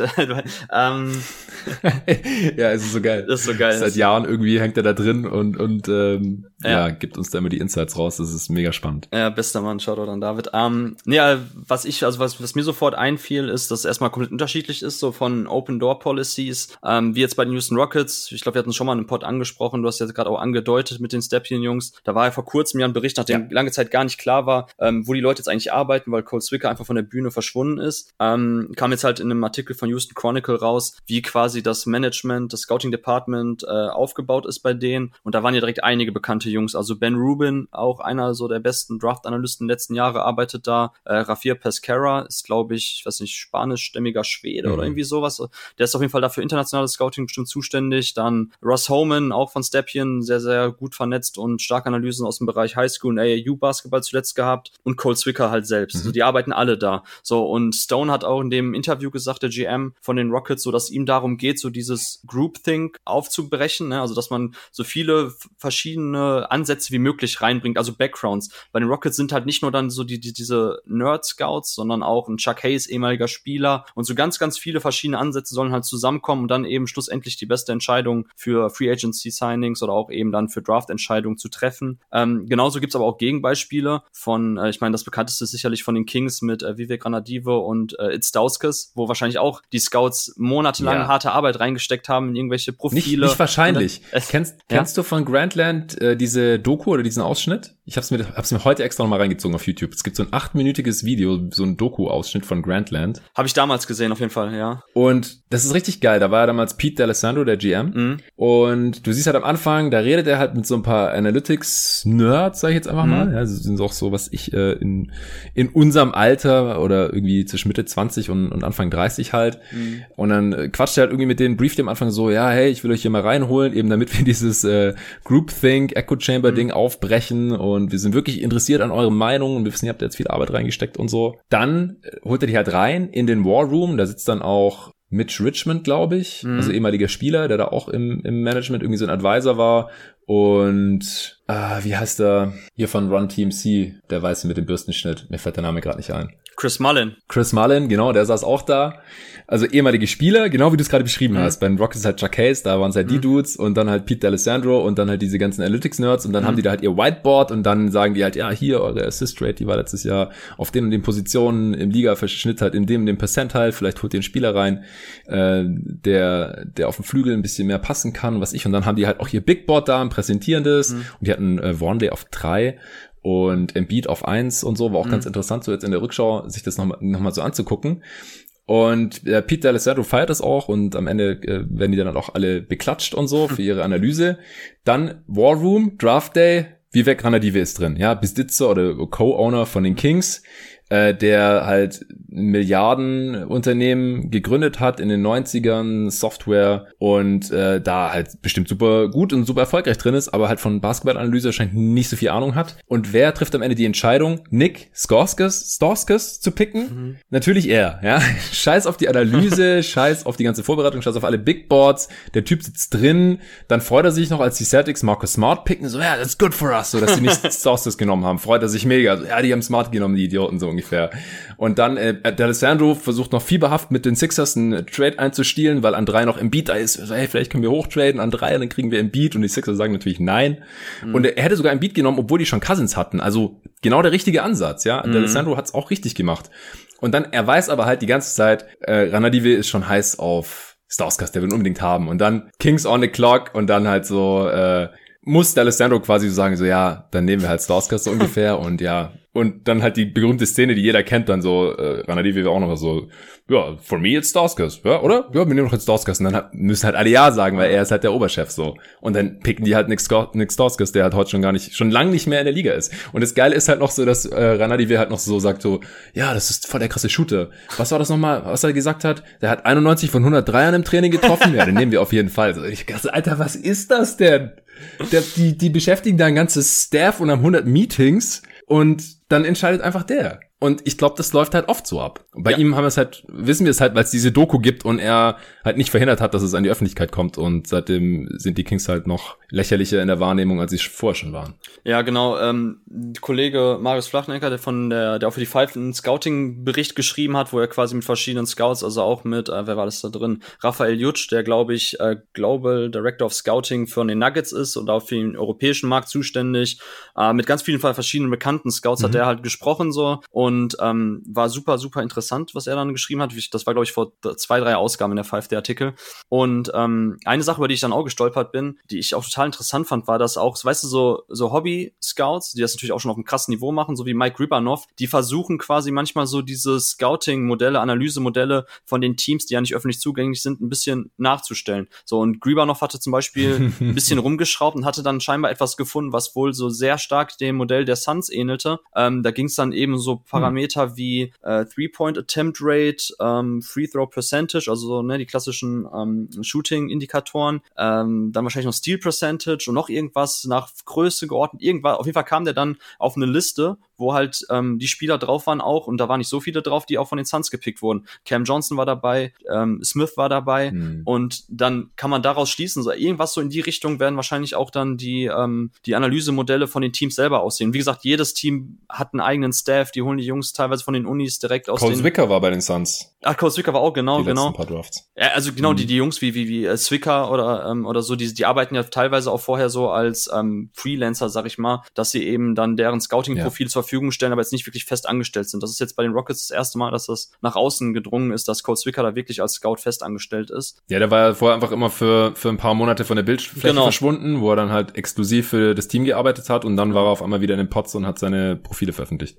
Genau das, genau das so. Und ähm, von daher, die Teams arbeiten noch viel, viel analytischer als wir. Also wie gesagt, die haben da einzelne Departments, die sich nur eben um statistische Modelle und alles kümmern und dazu halt noch so diese, äh, die Kombination, was eigentlich jeder machen sollte, aus qualitativen und quantitativen Daten. Ne? Also einfach Tape schauen, Tape schauen, Tape schauen, ähm, sich mit dem Spiel auseinandersetzen und auch aufgrund von Erfahrungswerte zu wissen, so welche Skills sich übertragen lassen, so das ganze Thema und das halt abgleichen mit Daten, so weil niemand kann alles sehen. So und die richtig guten Teams machen das und ich glaube, es machen mittlerweile wirklich wahrscheinlich fast alle. Aber dann gibt's halt manche Teams so am Ende des Tages Tages wie die Kings, wo trotzdem, ja, dann hast du halt einen Besitzer, der einfach da ganz oldschool-mäßig da top-down entscheidet und dann ist es so. Ähm, die Arbeit, die aber dahinter steckt, ist teilweise so enorm. Also gerade von den Jungs, die ähm, in Europa scouten, so die, die, die scouten dann ein Jahr lang Spieler, kommen mit ihren Berichten und alles dann dahin in den War Room oder halt vorher schon die Meetings. Mhm. Die schauen sich das an, aber am Ende nimmst du halt einen anderen Spieler. So, dann landet natürlich alles in irgendeiner Art ja, Talentpool, dass die Jungs dann vielleicht auch in Europa geblieben sind, dass man dann später Karteikarten wieder rausholt, sich anschaut, was, was damals so die Scouting-Profile waren zu den Jungs, weil ähm, im Endeffekt Oder geht das ja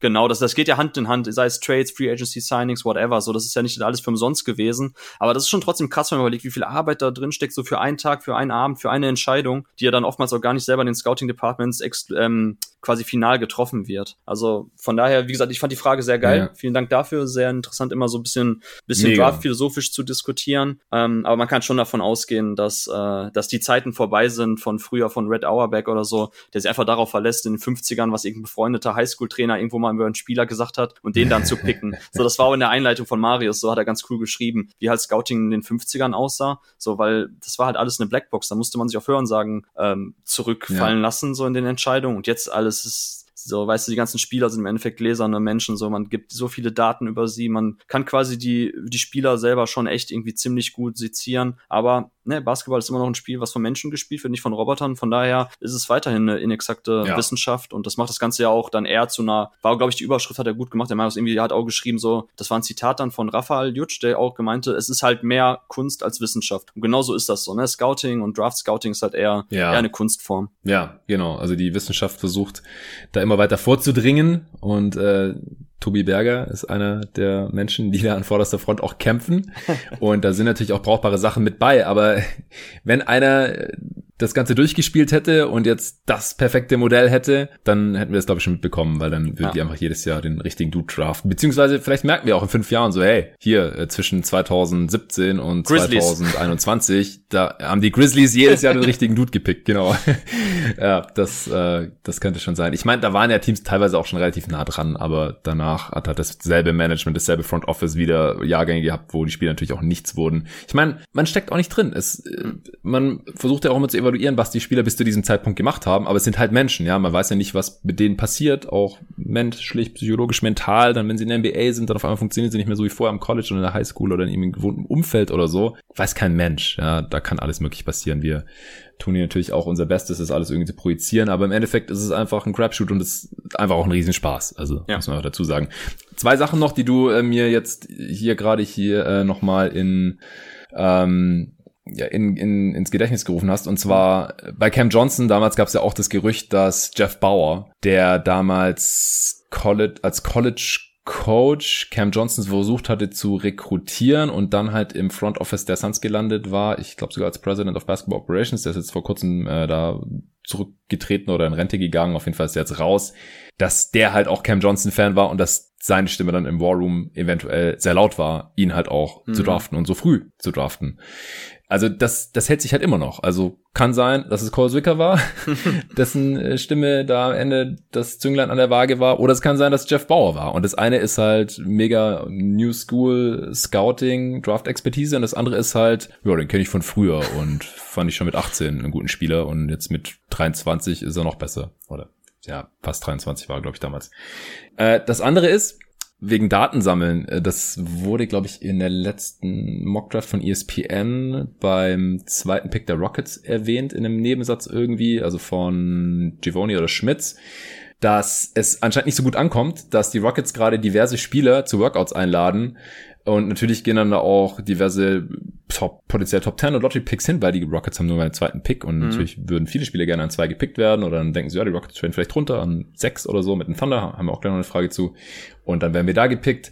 Und es ist aber irgendwie relativ offensichtlich, dass die halt auch einfach nur Daten sammeln wollen über so viele Spieler wie möglich, die in die Liga kommen, weil die bleiben ja noch erstmal in der Liga und dann mhm. wissen die halt schon mehr über die, als wenn sie keinen Workout bei denen hatten und dann können sie diese Informationen halt eventuell auch in Trades später verwenden und das kommt anscheinend nicht so gut an bei den Spieleragenten, dass die Rockets das so ein bisschen ausnutzen. Fand ah. ich auch interessant. Gerade halt vor dem Hintergrund, wen die da jetzt gerade alles so im Staff haben. Genau das meine ich. Ne? Guck mal, also wenn jetzt die Rockets, wenn ich irgendwo GM wäre so und die Rockets rufen mich in den nächsten Jahren an, so ich wäre sehr vorsichtig, dass man, dass ich da nicht mal den Tisch gezogen werde, weil ich glaube, die verfolgen schon, also die haben schon sehr, sehr kluge Menschen reingeholt auf jeden Fall. Ja, der Witz ist, dass sie da vorher auch schon die ganze Zeit Angst haben mussten, über den Tisch gezogen zu werden, weil halt Daryl Morey, Morey der GM war. Ja. okay, ähm, zweite Teilfrage von Bastian. Danach müssen wir die anderen Fragen durch ein bisschen äh, zackiger beantworten, denn mhm. wir haben beide nicht ewig Zeit.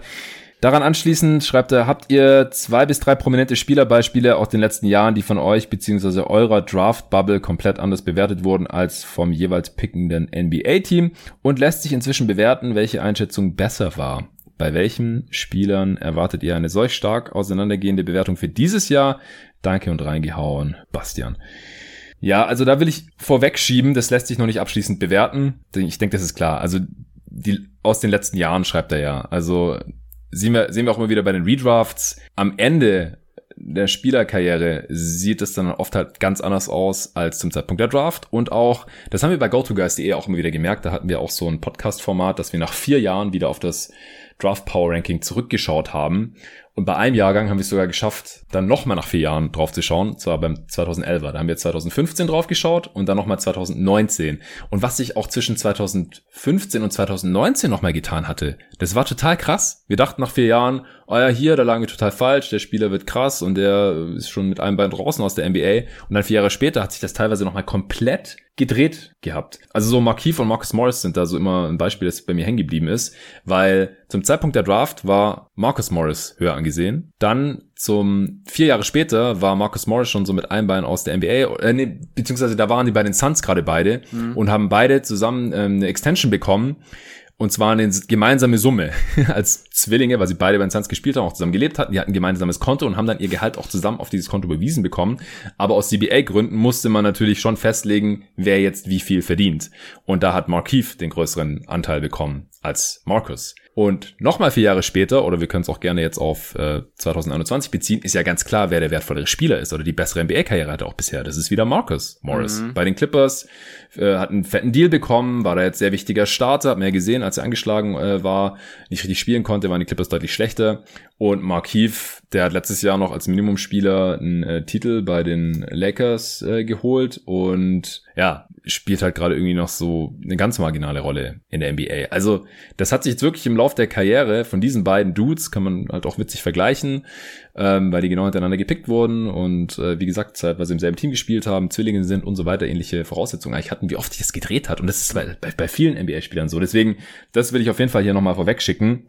Ähm, aber klar, mit jeder neuen Information, also mit jedem weiteren NBA-Spiel dieser Prospects, passt man seine Einschätzung ja auch langsam an. Da gibt's Tendenzen, äh, was wir ja auch jetzt im, in unserem Format äh, Rookie Update, das ich mit dir, Torben, äh, immer wieder aufgenommen habe hier in der vergangenen Saison bei jeden Tag NBA, da haben wir das ja eigentlich ständig gemacht. Wir haben immer geguckt, so, was machen diese Rookies hier gerade und wie passt das zu dem, was wir noch vor ein paar Monaten dachten vor der Draft. Aber wie gesagt, es ist halt erst die, die erste Saison. Ich denke, ein paar Beispiele haben wir trotzdem. Hast du noch irgendwas Allgemeines dazu erstmal, Torben? Mm, ne, ich fand es nur interessant. Marcus Morris, hast du das gestern gesehen, als ihr das Cheat geschickt habt, dass Marcus Morris somit der größte Outlier zurzeit yeah. ist, was Shooting-Profile weil der hatte am College äh, bei Kansas in den drei Jahren ähm, eine horrende Dreierquote, kaum Dreier auch genommen und irgendwie unter 30 Prozent auf jeden Fall. Freiwurfquote war kacke, war alles kacke, also hat nichts darauf hingedeutet, dass das mal so ein guter High-Volume-Shooter wird, äh, außer, dass er da bei den... am Anfang der NBA ja auch nicht. Ebenso, außer bei den langen Zweiern, das ist total interessant, bei den langen Zweiern war er der Beste von allen, da war er bei 48 Prozent, was ja dann auch schon ein Indiz dafür ist, so, ey, er muss einfach nur nochmal einen Schritt nach draußen machen, aber scheinbar hat er ja irgendwie ähm, genügend äh, Power in den Beinen, um halt auch die langen Distanzwürfe zu, reinzunehmen. Genug Selbstvertrauen auch in sein Shooting. Und 48 Prozent ist halt richtig krass. Aber das fiel mir nur ein. Das ist auch, ne, man kann noch so viele Zahlen hinzuziehen und man hätte wahrscheinlich Pre-Draft eigentlich nie gesagt, so, ey, das wird einer so im Jahr 2021 einer der besten ähm, High-Volume Three-Point-Shooter. Aber zumindest ein Indikator hat's äh, noch offen gelassen bei ihm. Das war halt so die äh, Quote von den langen Zweiern. Ja, das fiel mir jetzt gerade nur ein, weil da bin ich auch drüber gestolpert. Ja, ich habe es jetzt gerade nochmal offen, du warst ja so freundlich, hattest mir das geschickt. Mhm. 66 Prozent seiner Freiwürfe hat er nur getroffen gehabt. Hier, David Mitchell lässt grüßen. und äh, hat aber 49 Prozent seiner langen Zweier getroffen. Äh, 44 Dreier hatte der nur getroffen am College. Nur drei genommen auf 100 Possessions. Quote war okay mit fast 36 Prozent, aber halt super low Volume. Also ist unter diesen äh, ganzen Parametern, die du vorhin schon bei Kessler Edwards angeführt hattest, weil der da überall überdurchschnittlich war, war der eigentlich überall unterdurchschnittlich, außer halt bei den langen Zweiern, da war halt zehn Prozent überm Schnitt, ja. was die krassen Shooter so am, am College normalerweise zeigen. Und ich finde, das sieht man ja heute auch noch ein bisschen. Er ist, er ist ein krasser Midrange-Shooter. Also halt, wenn er da aus seinem Rhythm-Dribble kommt oder halt auch so, so Fadeaways und so, äh, aber dass der NBA-Dreier mal noch so kommt, das war halt nicht wirklich abzusehen. Aber man muss halt immer sagen, das sind halt schon eher Outlier. Entwicklungen. Auf jeden Fall. Es gibt sie, deswegen ja. kann man es halt nie ausschließen, aber man kann halt äh, Tendenzen sehen. Also was die letzten paar Jahre angeht, ich, ich habe mir nochmal meine Boards angeschaut. Seit es jeden Tag NBA gibt, mache ich auch immer Boards und leg mich doch wirklich fest, damit ich halt gerade, wenn so Fragen kommen wie die jetzt, dann auch was Handfestes habe. Davor die Jahre habe ich ja, wie ich schon in einer, irgendeiner der letzten Folgen, bei der Mockdraft-Folge habe ich es erwähnt, habe ich ja immer so Mockdraft oder immer wieder so Mockdraft-Pots aufgenommen. Da hatte ich kein festes Board, aber da hatte ich dann halt schon so ein bisschen meine Meinungen zu den Spielern auf jeden Fall. Letztes Jahr über Wiseman haben wir schon gesprochen. Da war unser Konsensus auf jeden Fall sehr viel niedriger. Äh, wir hatten alle irgendwo erst Mitte der ersten Runde gerankt auf unseren Boards und er wurde natürlich an zwei gepickt. Obi Toppin was ähnlich, dann hatten wir noch niedriger, der wurde auch sehr hoch gepickt, an 8 war es, glaube ich, von den Knicks, oder? Mhm. Jalen Smith, noch ein Big, ja, Phoenix Suns an 10, äh, auch Stewart an 16 von den Pistons, den hatte, glaube ich, auch niemand von uns so hoch. Also da sieht man schon so ein bisschen auch ein Muster, ja. Bigs, deren Skillset wir für nicht so wertvoll halten in der modernen NBA und NBA Manager oder Front Office das, das dann anscheinend doch noch anders gesehen haben. Dafür hat mit zum Beispiel Tyrese Maxey deutlich höher der jetzt auch schon äh, vielversprechende Games hatte in den Playoffs. 2019 wäre so ein ganz klarer Kandidat auf jeden Fall Brandon Clark, mhm. den wir auch in der Top 5 gerankt hatten. Ich sogar auf 3, wie ich heute nochmal gesehen habe. Das war vielleicht ein bisschen hoch, aber der wurde ja auch deutlich später gepickt. Wann wurde der gepickt? 19 Eins, oder sowas? Ein, 21 oder 23. Eins von beiden. Ja, ich kann sogar gucken. Ich habe das war, war mit dem Utah entfernt. Jazz. Das müsste mit dem Utah Jazz Pick gewesen sein. Den 21, ja, 21. 21. Ja, also so 15 Spots unter unserem Konsensus würde ich schätzen. Da gab es aber noch ein paar mehr so Kandidaten. 2019. Kevin Porter Jr. hatte ich auch deutlich höher gerankt. Der wurde erst an 30 gepickt. Da gab es aber auch diese Charakterfragen, die sich jetzt in der NBA bei den Cavs zumindest bisher bestätigt haben. Das ist halt auch wieder so ein, nochmal so ein Faktor, so eine Blackbox eigentlich, die wir halt überhaupt nicht irgendwie einschätzen können. Weil wir, die Teams führen ja auch Interviews mit diesen Spielern. Das sind ja nicht nur Workouts, sondern die interviewen die ja auch, die sprechen mit den Jungs, versuchen dann Eindruck zu bekommen. Das, das können wir einfach nicht machen aus Deutschland aus in, in den meisten Fällen. Also du interviewst ja trotzdem immer wieder irgendwelche äh, College-Spieler, aber jetzt, du kannst jetzt leider nicht jeden Spieler auf deinem Board irgendwie interviewen und dir da noch ein äh, Bild von machen, wie der so rüberkommt. Grant Williams hatten wir auch deutlich höher, glaube ich. Also ich hatte den auch mhm. sehr hoch gerankt. Das äh, sieht bisher noch nicht so toll aus, aber Taylor Horton Tucker ist wieder ein gutes Beispiel. Der wurde erst in der zweiten Runde gedraftet, und dann hatte ich irgendwann 20 oder so noch gerankt. Und Lou Dort hatte ich auch mhm. äh, deutlich höher gerankt, denn äh, der wurde gar nicht gedraftet am Ende. Ich hatte den auch in der ersten Runde. Dann Gegenbeispiele wären bei mir jetzt wieder Cam Johnson, hatte ich viel niedriger. Sieht jetzt okay aus. Jackson Hayes hatte ich viel niedriger. Würde ich immer noch nicht so hoch draften. Jetzt stand heute Hachimura ähnliche Geschichte, auch wenn er ein bisschen besser jetzt aussieht defensiv, als ich befürchtet hatte. Willst du noch was sagen zu den letzten zwei Draft-Jahrgängen oder zu den Spielen, die ich jetzt genannt habe? Nee, kann ich eigentlich zustimmen. Also ich habe ja 2014 mein erstes gemacht. Ähm, was, was mir immer so einfällt an Leuten, erstmal positiv war äh, Christian Wood, den hatte ich irgendwie noch so Anfang der 20er. Und da ist es dann manchmal auch ein Vorteil, dass wir die Jungs nicht zum Interview haben, weil Charakterfragen bei uns nicht yeah. ganz so bedeutsam sind, was hinten raus sich dann ja auch als Glücksfall zeigen kann, weil Christian Wood undrafted gegangen, wo, alle sofort gesagt haben, hä, warum? Also, also die Anlagen, klar, spielerisch ist noch echt roh und muss sein Spiel erstmal aufräumen, aber so als Stretch Rim Protector, so passt doch jetzt perfekt perfekt in die moderne NBA. Gerade ging es los hier mit den Unicorns und so. Und da waren wohl damals hieß es halt krasse Charakterfragen so. Äh, kann er sich überhaupt in ein Team einfügen? Ist er, ist er wirklich so ein Teamspieler oder will er einfach nur sein eigenes Ding durchziehen? So, und am Ende des Tages sieht es natürlich jetzt viel, viel besser aus für denjenigen, der ihn noch irgendwie auf seinem Board hat und nicht bei den NBA-Teams, wo er nicht mehr unter Top 60 war. Ähm, Spieler, wo ich komplett daneben lag, war unter anderem Bam Adebayo. Ähm, bisschen so Kentucky-Problem, mhm. dass er da einfach ein komplett anderes, anderer Spieler war als jetzt bei den Heat, wurde ganz anders eingesetzt. Ähm, ja. ja, wie gesagt, das ist, das ist halt jemand, der mir auch sofort in, in den Kopf kommt. Von den letzten zwei Jahren, wenn du mich fragst, also ja, Brent Clark war ich auch, hatte ich viel, viel höher gehabt. Goga Bitatze hatte ich auf jeden Fall in der Top 10, ich glaube an sieben oder acht, ähm, der an 18 wegging. Ah ja, den hatte ich auch an zwölf oder sowas, ja. Aber solche Spieler, wo es jetzt nur so fünf Picks waren oder, oder ein bisschen mehr, habe ich jetzt nicht aufgeschrieben. Ich habe wirklich die Extrembeispiele jetzt rausgenommen. Aber du hattest ihn noch höher, Bitatze. Mhm. Genau, genau. Ne, ansonsten die so bekannten Beispiele in den letzten Jahren, die hast du auf jeden Fall jetzt genannt. Und wie gesagt, also gerade gerade Brent Clark. Vor drei Jahren? Vor drei Jahren da habe ich mir noch äh, aufgeschrieben, äh, dass ich halt Luca ganz klar an eins hatte. Ja, ich auch. Und das hatten wir, glaube ich, auch alle so in unserer Bubble. Mhm. Und er wurde halt erst an drei gepickt. Das ist schon eine Riesendiskrepanz. Und ich hatte Bagley auch viel tiefer. Ich kann mich auch erinnern, dass ich mit Tobi in der Mock Draft war das der letzte Spieler, den wir von diesen ganzen Top 8 Kandidaten, da gab es ja noch Wendell Carter Jr. und Mobamba und auch Kevin Potter Jr. und so, die haben wir alle noch vor Bagley gedraftet, Triple J, Trey Young und natürlich Luca und Aiton. Also die gingen alle vor Bagley weg und da freue ich mich jetzt im Nachhinein drüber. Also kann man sich auch noch anhören. Äh, diesen Mockdraft von 2018 bei GoToGuys Wired habe ich jetzt nicht getan, aber da kann ich mich auf jeden Fall noch dran erinnern, dass wir Bagley da wirklich sliden lassen haben. Wir haben halt auch gesagt, irgendeiner von diesen ganzen Spielern muss als letztes gepickt werden. Wir haben auf Bagley getippt. Am Ende wurde es Kevin Porter Jr., weil seine Krankenakte wohl wirklich nicht gut aussah. Auch das ist halt was, wo wir keinen Einblick haben. Mhm. Ja. Wenn Spieler sliden wegen komischen Verletzungshistorien, wenn die Krankenakten da nicht gut aussehen, das äh, können wir dann halt auch nicht irgendwie antizipieren oder nachvollziehen. Aber Luca über, über Bagley, also da waren wir sicherlich nicht die einzigsten, aber das war zumindest bei mir sehr, sehr extrem und dann in der Draftnacht, da konnte ich nur den Kopf schütteln, dass Bagley vor Luca gedraftet wurde. Eine kurze Frage, das ist jetzt auch ein sehr trauriges Thema von äh, Cookie. Das ist der Supporter Hund, einer der zwei Supporter Hunde. Äh, natürlich hat sein Herrchen die Frage geschrieben. Hi Torben, hi Jonathan, an welcher Stelle im Draft hätte man mit Terence Clark von Kentucky rechnen können, wenn er nicht tragischerweise vor einigen Monaten bei einem Autounfall gestorben wäre? Rest in Peace. Ja, da schließen wir uns natürlich an. Also ich weiß nicht viel über ihn, nur dass er ein roher, schmaler, athletischer Wing von Kentucky war, also Teammate von, von Brandon Boston zum Beispiel. Und er hatte sich auch bereits zur Draft angemeldet, habe ich heute nochmal nachgelesen. Mhm. Er wurde so Anfang der zweiten Runde gemockt, ist am 22. April, also noch gar nicht lang her, in LA im Alter von 19 Jahren bei einem Autounfall ums Leben gekommen weil er, wie ich gelesen habe, nach aktuellem Kenntnisstand wohl eine rote Ampel überfahren hat und auch nicht richtig angeschnallt war. Was ähm, war Terence Clark für ein Spielertyp? Ja, Torben? Also war auf jeden Fall auch einer so der Top Highschool Spieler seines Jahrgangs, ich glaube irgendwie so um 20 herum gerankt von ESPN. Ähm, hatte ähnlich wie alle mhm. anderen Spieler bei Kentucky einen sehr schlechten Start in die Saison. Ähm, Kentucky ja ungewöhnlich schlecht auch als Team gewesen. Da hatten die einzelnen Teile nicht wirklich zusammengepasst. Ähm, man hat gesehen, dass dieses Jahr, sonst lebt Kentucky immer davon, dass man einen sehr, sehr starken Ballhändler hat. Ähm, letzten Jahre die Aaron Fox, äh, Tyrese Maxey, ähm, Shay Gilgis Alexander. Also eigentlich immer einen sehr, sehr guten Ballhändler und der hat dieses Jahr einfach gefehlt, der ein bisschen so das Spiel aufzieht und das hat man im Halbfeld gemerkt. Dazu hatte man kaum Spacing und da hat Terence Clark auch irgendwie ein bisschen drunter gelitten.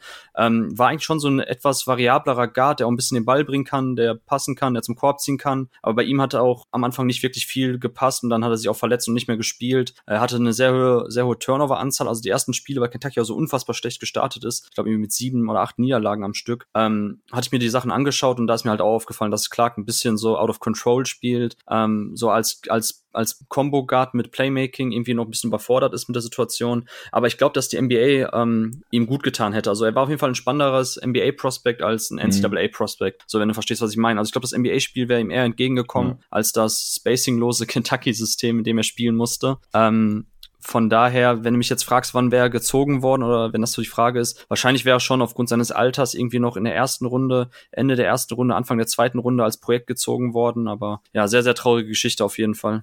Ja, definitiv. Wir haben noch drei Fragen. Da können wir uns ein bisschen kürzer halten. Das sind auch Sachen, die teilweise schon in den äh, anderen vier Pots to Draft angeschnitten wurden.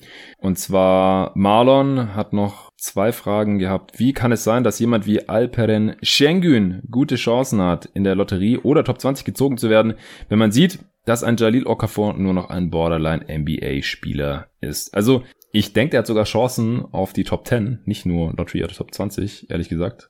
Und laut äh, Peltons Statistikmodell ist er sogar an 1 in ja. dieser Draft Class. Vor Kate Cunningham, vor Jalen Green und vor Evan Mobley, die da die Top 4 dann abrunden. Aber hinter Schengen. Äh, du, das ist natürlich eine Frage, die oft kommt. Und ich habe mich auch schon mit äh, Tobi Berger beim Big Spot drüber unterhalten, aber vielleicht kannst du noch mal in zwei, drei Sätzen die Problematik, die wir eben mit einem Prospect wie Schengen sehen, zusammenfassen. Hm. Also warum er generell so hoch gerankt wird, weil einfach seine Produktivität in dem jungen Alter unfassbar war. Ähm, Double-Double-Maschine der türkischen Liga, MVP mit 18, das ist schon nichts, was irgendwie ähm, gewöhnlich wäre oder was wir häufig sehen. Ganz im Gegenteil, das, das öffnet schon die Augen, gerade die Amerikaner, die ja sonst sich weniger mhm. vielleicht mit europäischen Spielern auseinandersetzen liegen, selbst die werden dann schon hellhörig. Ähm, mein Hauptproblem ist, oder warum auch, glaube ich, da die Differenz so krass ist zwischen den Rankings von den Mainstream-Boards und unseren, weil, ähm, weil wir einfach nach Position ein bisschen stärker Offense und Defense gewichten, habe ich das Gefühl. Also es wird einfach in der Regel mhm. immer noch Offense höher bewertet als Defense.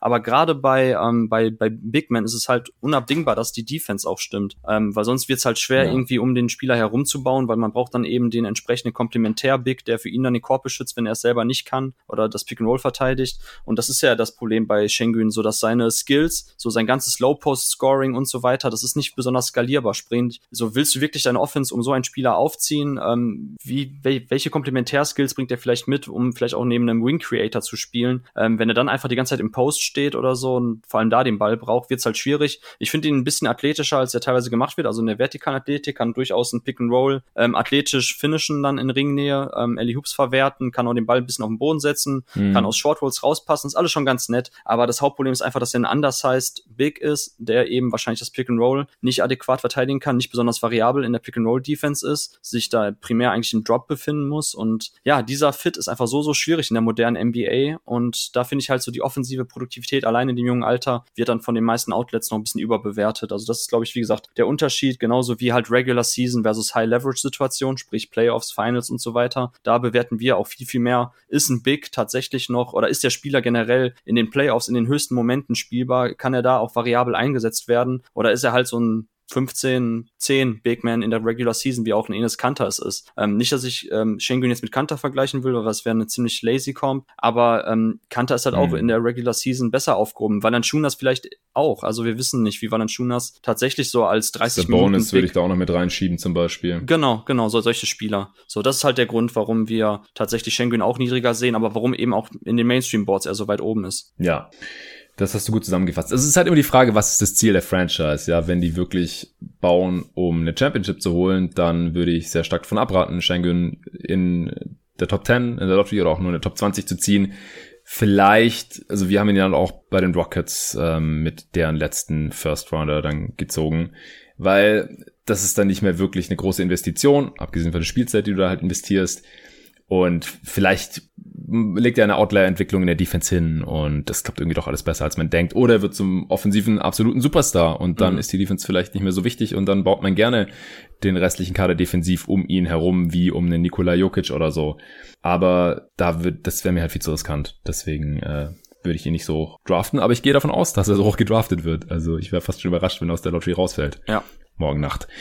Letzte Frage von Marlon und unsere vorletzte heute hier. Welche Spieler haben das größte Potenzial aufgrund einer optimalen Entwicklung in acht Jahren plötzlich als Star angesehen zu werden oder zumindest ähnlich hoch bezahlt zu werden, obwohl sie aktuell noch als riskante Picks gelten. Danke, dass ihr trotz des aktuell hohen Pensums noch die Answering-Maschinen aufnimmt. Ja, sehr gerne. Macht auch wieder Bock und war wohl auch nötig hier bei den Fragen, die wir noch bekommen haben. Äh, ich find's geil, dass er schreibt, oder zumindest ähnlich hoch bezahlt zu werden. Das äh, ist für mich so ein bisschen ein Dick Richtung Andrew Wiggins oder so, weil der war, glaube ich, noch nie ein Star, aber der hat einen Max-Deal bekommen, weil er mal ein, ein First-Pick war und so aussah, als wäre er mal, als könnte er mal ein krasser NBA-Spieler werden. Also ja, Wiggins ist, ist solide, ja, aber dass er keine Max-Extension wert war, ich glaube, das hat mittlerweile auch der letzte mitbekommen. Und auch in dieser Draft-Class gibt's, glaube ich, wieder so Spieler. Ich habe ja auch zwei Tiers, die ich äh, nicht über- oder untereinander irgendwie ranken wollen würde. Aber ich habe trotzdem äh, unterscheiden wollen zwischen den Prospects. Sie sind beide auch relativ groß, immer noch. Ich habe mein Board noch nicht aktualisiert. Äh, aber ich finde, man muss halt irgendwie unterscheiden zwischen Spielern, die sehr sicher ziemlich gute Rollenspieler in der NBA haben, aber wahrscheinlich eher begrenzte Upside haben, aber auch nicht so eine krasse Downside haben. Also die halt sehr sicher sich in der NBA halten können werden und eine gute Rolle ausfüllen können werden. Das kann einem ja vielleicht kein Top 5 Pick wert sein, aber irgendwie ein Lottery Pick. Ja, wir haben genug solcher Beispiele in den letzten Jahren gehabt und auch in dieser Draft wieder welche, habe ich auch in der Mock Draft mit David immer wieder angeführt. Und äh, dann kann es einem aber genauso viel wert sein, wenn ein Spieler eine höhere Upside hat, wenn man sagt, wenn äh, das und das kommt, wenn der, was weiß ich, smarter spielt und der Wurf fällt noch, dann, dann kann er ein Star sein. Und wenn nicht, dann ist er vielleicht nicht immer ein NBA-Spieler. Und das kommt dann wirklich immer stark auf die Situation des Teams an oder auf die Präferenzen der Entscheider dort. Und solche Spieler sind, glaube ich, die, auf die der Marlon hier gerade hinaus will. Du hast dir da ein paar Namen überlegt. Ähm, hau doch einfach gerne mal raus. Ja, ja, generell trifft das natürlich gut zu auf die High, High Risk, High Reward Guys. Ähm, sprich, die natürlich im äh, Worst Case einfach nicht sich besonders lange in NBA halten können. Ähm, und wo die Swing Skills ja. halt sehr signifikant sind, die vielleicht auch abhängig sind, in welchem System sie spielen. Ich habe zum einen Sharif Cooper, über den wir ja schon gesprochen haben. Ähm, aufgrund seiner, seiner ja. Körpergröße ist es halt eine, eine, eine Schwelle, die wenig Guards in den letzten Jahren irgendwie knacken konnten. Mit knapp 1,83 Meter halt ein richtiger High Impact primärer Ballhändler zu sein. Aber wenn Sharif Cooper den, den Dreier trifft, aus dem Pull-Up noch besser trifft, weil das war ja bislang die Schwachstelle, so dann kann ich mir schon vorstellen, dass er in NBA ähm, in, einem, in einem richtigen Offensivsystem, sprich massig Spacing, gute Cutter ähm, mit Off-Ball Gravity um ihn herum, ähm, dass er da genügend Platz hat, um sein Playmaking komplett zu entfalten, dann ist es schon möglich, dass tatsächlich Sharif Cooper aufgrund seines immensen Playmaking-Talents, ähm, egal ob aus dem Pick and Roll oder aus Isolation und Drive-Situationen, dass er tatsächlich ein primärer Ballhändler eines ambitionierten NBA NBA-Teams sein kann. Also von daher in acht Jahren durchaus möglich, dass Sharif Cooper ein Top-3-Spieler dieser Draft-Klasse ist. Aber dafür muss das Shooting auf jeden Fall kommen, weil mhm. sonst ist er zu, zu eingegrenzt in seinen On-Ball-Creation-Möglichkeiten und für Defensiven auch zu leicht dagegen zu scheme und zu verteidigen. Ähm, anderer Spieler, Jalen Johnson, den mit dem Tobi Berger gesprochen hast, auch einer der absoluten Top-Highschool-Recruits, ähm, hat wohl charakterliche äh, Fragezeichen. Also hat schon in Highschool-Karriere öfters das Team gewechselt, hat ähm, bei den Dukies jetzt während der Saison abgebrochen, was mhm. ich ihm jetzt nicht vorwerfen würde. Während Corona Tobi auch angesprochen. Aber da kommt halt viel bei ihm zusammen dazu. Ähm, wohl Drogendelikte, ja. munkelt man, dass er gerne einen Joint raucht. Und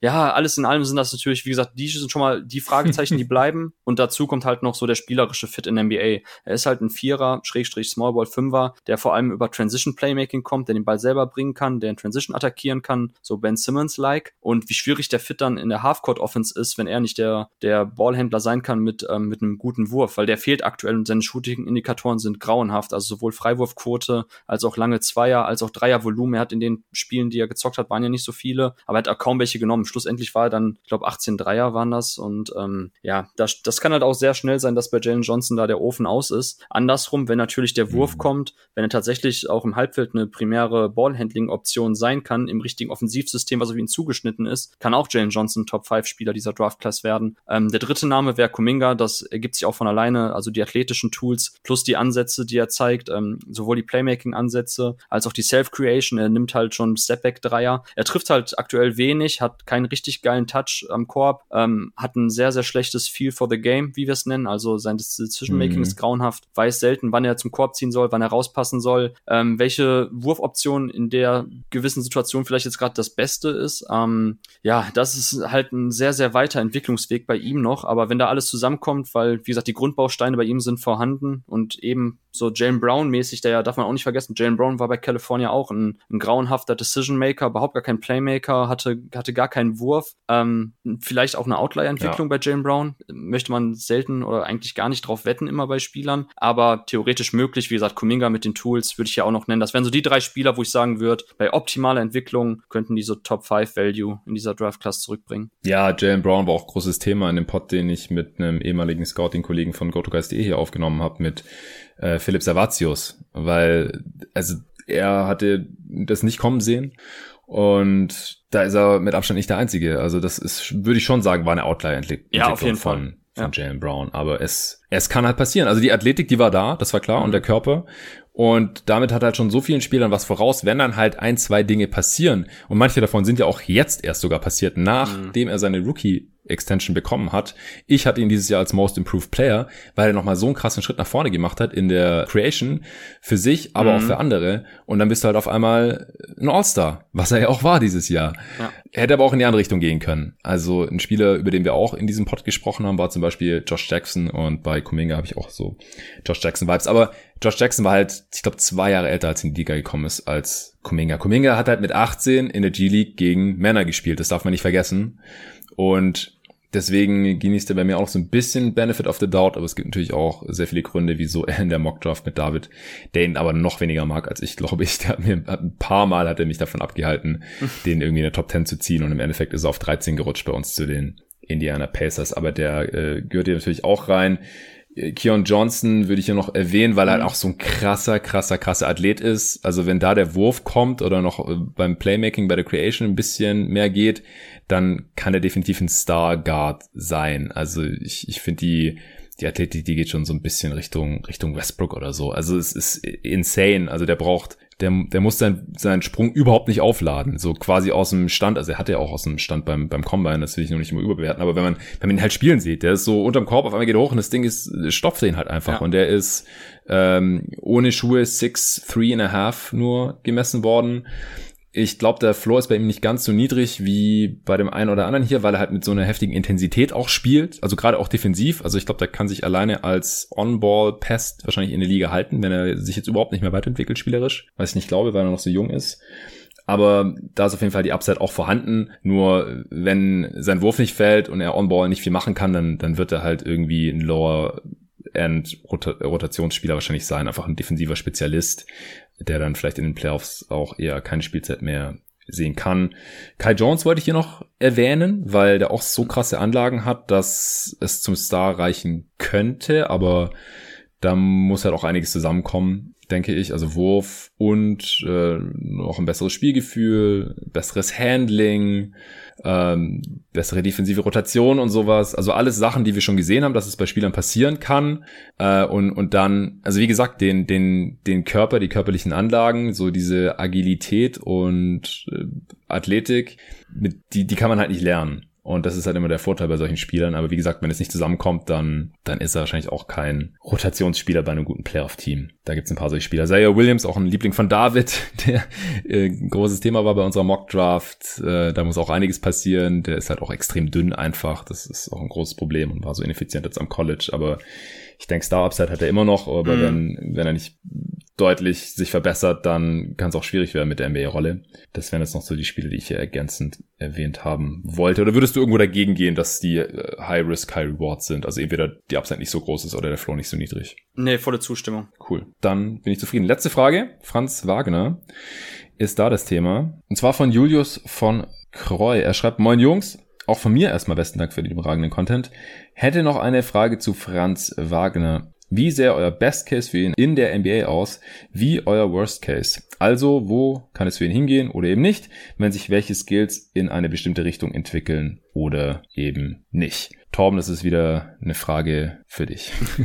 ja, also ich finde, dass Franz ein total skalierbares Skillset hat. Ne? Mit skalierbar meinen wir ja immer, ob die Eigenschaften und basketballerischen Fähigkeiten, die die Jungs mitbringen, ob die sich gut in ein Teamgefüge neben verschiedene Spielertypen ähm, skalieren im Sinne von mhm. wertvoll sein können. Und bei ihm ist das halt total krass. Also für mich hat er das Zeug dann auch zum veritablen Coaster, wenn alle, alle basketballerischen Skills sich so weiterentwickeln, wie es in den letzten Jahren der Fall war. Ähm, den Schritt zum primären Ballhändler Creator traue ich ihn eher nicht zu, weil dazu hat er bislang schon noch etwas zu wenig so gezeigt im Bereich so Self-Creation aus Isolations. Ähm, Pick and Roll ist ja ein ganz guter Playmaker, aber ich glaube nicht, dass das wirklich so in allerhöchsten Ansprüchen genügt. Aber dafür ist halt so ne, dieses Pass, Shoot, Dribble gehen total in ihm drin. Ähm, sehr, sehr cleverer Decision Maker. Von daher, ich würde halt sagen so, dass sein Best Case irgendwo ist, dass er im hohen Volumen Dreier nimmt, so acht bis zehn auf 100 Possessions, ähm, sich auch im Bereich Bereich Off-Ball-Movement so im Shooting-Bereich halt verbessert. So, ähm, da ist er vor allem jetzt so als Spot-Up-Catch-and-Shoot-Guy schon ganz gut, aber dass er vielleicht auch noch ein bisschen die Füße schneller stellt ähm, und dann halt auch da 38, mhm. 39 Prozent Dreier trifft, also ein, ein richtig effektiver Floor-Spacer ist. Und ähm, ich weiß nicht, ob du da jetzt irgendwelche Best-Case-Spieler-Vergleiche im Kopf hast, aber so die aktuell ja immer rumschwirren, so diese Mikal Bridges. Ähm, ich glaube, dass er vielleicht ein tatsächlich besserer Mikal Bridges im Bereich Playmaking werden kann. So und Bridges stand jetzt in den Finals, hat wichtige Minuten abgerissen. So, ob er jetzt tatsächlich der drittbeste Spieler oder viertbeste Spieler der Suns war,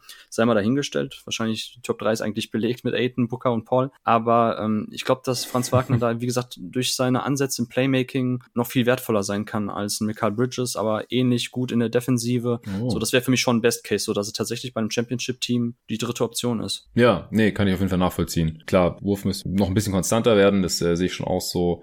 Aber halt so Spieler, die den Laden halt so auch zusammenhalten können, so als, als Connector agieren können, geile Off-Ball-Defense haben und halt auch am Ball was machen können in Transition oder im Pick and Roll. Das ist schon, schon ziemlich wertvoll. Wo siehst du seinen Floor? Ähm, ja, ich sehe seinen Floor ziemlich hoch. Also selbst wenn er irgendwie nur, also wenn er wirklich fast gar keine Onboard Creation mitbringt so und ein reiner Cutter, Spot-Up-Schütze ist, so ein bisschen Transition ähm, den Ball mal bringt oder da halt abschließt, so ist der Floor halt trotzdem sehr hoch, weil, wie gesagt, ich, ich, ich traue seinem Dreiervolumen schon so zu, dass er halt zumindest ein positiver Floor-Spacer ist, so als reiner Spot-Up-Schütze. Also, dass man nicht ständig von ihm weghelfen kann, wenn er in der Ecke irgendwo steht. Ähm, also da irgendwie so dieses mhm. PJ Tucker-Ding, so das, das glaube ich schon, dass das das Minimum ist an, an, an Dreier ähm, Shooting Gravity. Und von daher so auch eine Defense, so ein Glue-Guy, der vielleicht nicht ganz viele Positionen verteidigen kann, wie man sich das aktuell vorstellt. Ähm, aber ja, wie gesagt, ich tue mich schwer mit dem niedrigen Floor. Ich würde schon sagen, dass, dass ich nicht sehe, wie er nicht irgendwie so ein 15, 20 Minuten Spieler in NBA über 10 Jahre sein kann. Also er ist halt der ideale Flügelspieler. Er ist halt genau der Spielertyp, den man braucht und von denen man auch eigentlich nicht genug im Team haben kann. Also selbst, wie gesagt, die Ansätze auch im Finishing waren jetzt schon zu gut bei Michigan. Also er kann halt mit seinen langen Schritten, Eurosteps ähm, zum Korb kommen, also auch da die, diese Closeouts attackieren. Das kann er auf jeden Fall. Plays machen. Ähm, von daher ist er für mich dann auch so ein Six-Man von der Bank irgendwo vielleicht schon als Floor tatsächlich, wenn er keine Starterrolle kriegt. Also wie gesagt, ich sehe den Floor wirklich immens hoch bei ihm. Ja, bisschen kräftiger werden sollte er halt auch noch. Aber hat jetzt schon krasse Entwicklungsschritte genommen im Bereich Core Strength ja. und Oberkörperbereich. Also ja. und er ist, ja. er ist ja auch noch ziemlich jung, aber gerade in der Zone, glaube ich, würde ihm das noch ein bisschen helfen, offensiv und defensiv. Aber ist ist durchaus drin. Also sehe ich schon auch so. Also ich sehe ihn, sehe ihn genauso positiv wie du um vielleicht die Frage jetzt hier auch noch abzuschließen. Ähm, wir haben jetzt die Frage zu den Thunder und äh, Rockets ein bisschen unterschlagen. Äh, wir haben sie vorhin schon angeteasert. Da ähm, gab es eine Frage, ich fasse vielleicht ganz kurz zusammen, ob die Thunder von 6 auf 2 hochtraden können. Und das sehe ich eigentlich nicht. Also, das muss man auch seinen Fans irgendwie verkaufen können und da müsste schon ein richtig heftiger Gegenwert kommen. Ich denke, es müsste SGA und der sechste Pick sein. Das wiederum glaube ich nicht, dass die Thunder das machen, weil die ganzen Picks, die die Thunder haben, die haben eine Masse an Picks aber die sind entweder so weit in der Zukunft oder jetzt auch nicht so super sexy. Also selbst der nächstjährige First Rounder der Thunder ungeschützt. Wir haben ja gesehen, wie gut die Thunder schon sein können, konnten in der letzten Saison. Bis die nicht aktiv getankt haben und Spiele verloren haben, hatten die ja fast eine ausgeglichene Bilanz. Also ich glaube, dass die Thunder auch in der nächsten Saison, wenn die einen eigenen Pick nicht mehr hätten und dann mit dem zweiten Pick, was ich, wenn es dann Mobley wird oder so, könnte die nächste Saison halt auch schon so gut sein, dass dieser eigene Pick dann nicht mehr so viel wert ist und die ganzen anderen eigenen auch nicht mehr. Und die der Clippers oder so oder auch die der Rockets dann, ich glaube nicht, dass das wertvoll genug ist, es sei denn, die schiere Masse dieser Picks überzeugt dann das Front Office der Rockets. Aber ich glaube, das ist einfach zu schwer, den Fans dann auch zu verkaufen. Ich glaube nicht, dass es möglich ist für OKC hoch zu traden. Die Frage kam von Tibor Gerold. Vielen Dank dafür. Aber wir ähm, müssen jetzt hier den Pod zu Ende bringen. Wir hatten ein Hard Out, ähm, auch mit Torben. Und ich hoffe, dass es jetzt so in Ordnung war. Vielen Dank für die, alle Fragen, die heute reinkamen. Ihr habt gemerkt, dass äh, Torben und ich da teilweise äh, ziemlich abgedriftet auch sind und uns drin verloren haben. Äh, waren, waren geile Fragen, waren geile Themen. Macht uns einen riesen Spaß. Äh, ansonsten vielen Dank dir, Torben, dass du dir heute mal wieder die Zeit genommen hast. Ja, sehr gerne. Ich freue mich schon auf morgen, wenn du hier am Start bist. Ich wünsche allen auch viel, viel Spaß bei der Draft-Nacht. Wir hören uns dann danach wieder erst in der nächsten Folge. Dann das Draft Night Recap. Ich bin sehr gespannt. Ich denke, es wird viele Trades geben, auch in der Lottery schon, dass sehr viele Picks den Besitzer wechseln könnten. Ich bin gespannt, welche Spieler involviert sein werden und wer letztendlich wo gepickt wird. Das werden wir dann alles auch mit unseren persönlichen Big Boards und Mocks am Freitag in der Folge hier abgleichen. Wenn es klappt, ist der Torben da dann auch mit am Start. Ich freue mich drauf. Bis dahin. Bis dann. Ciao.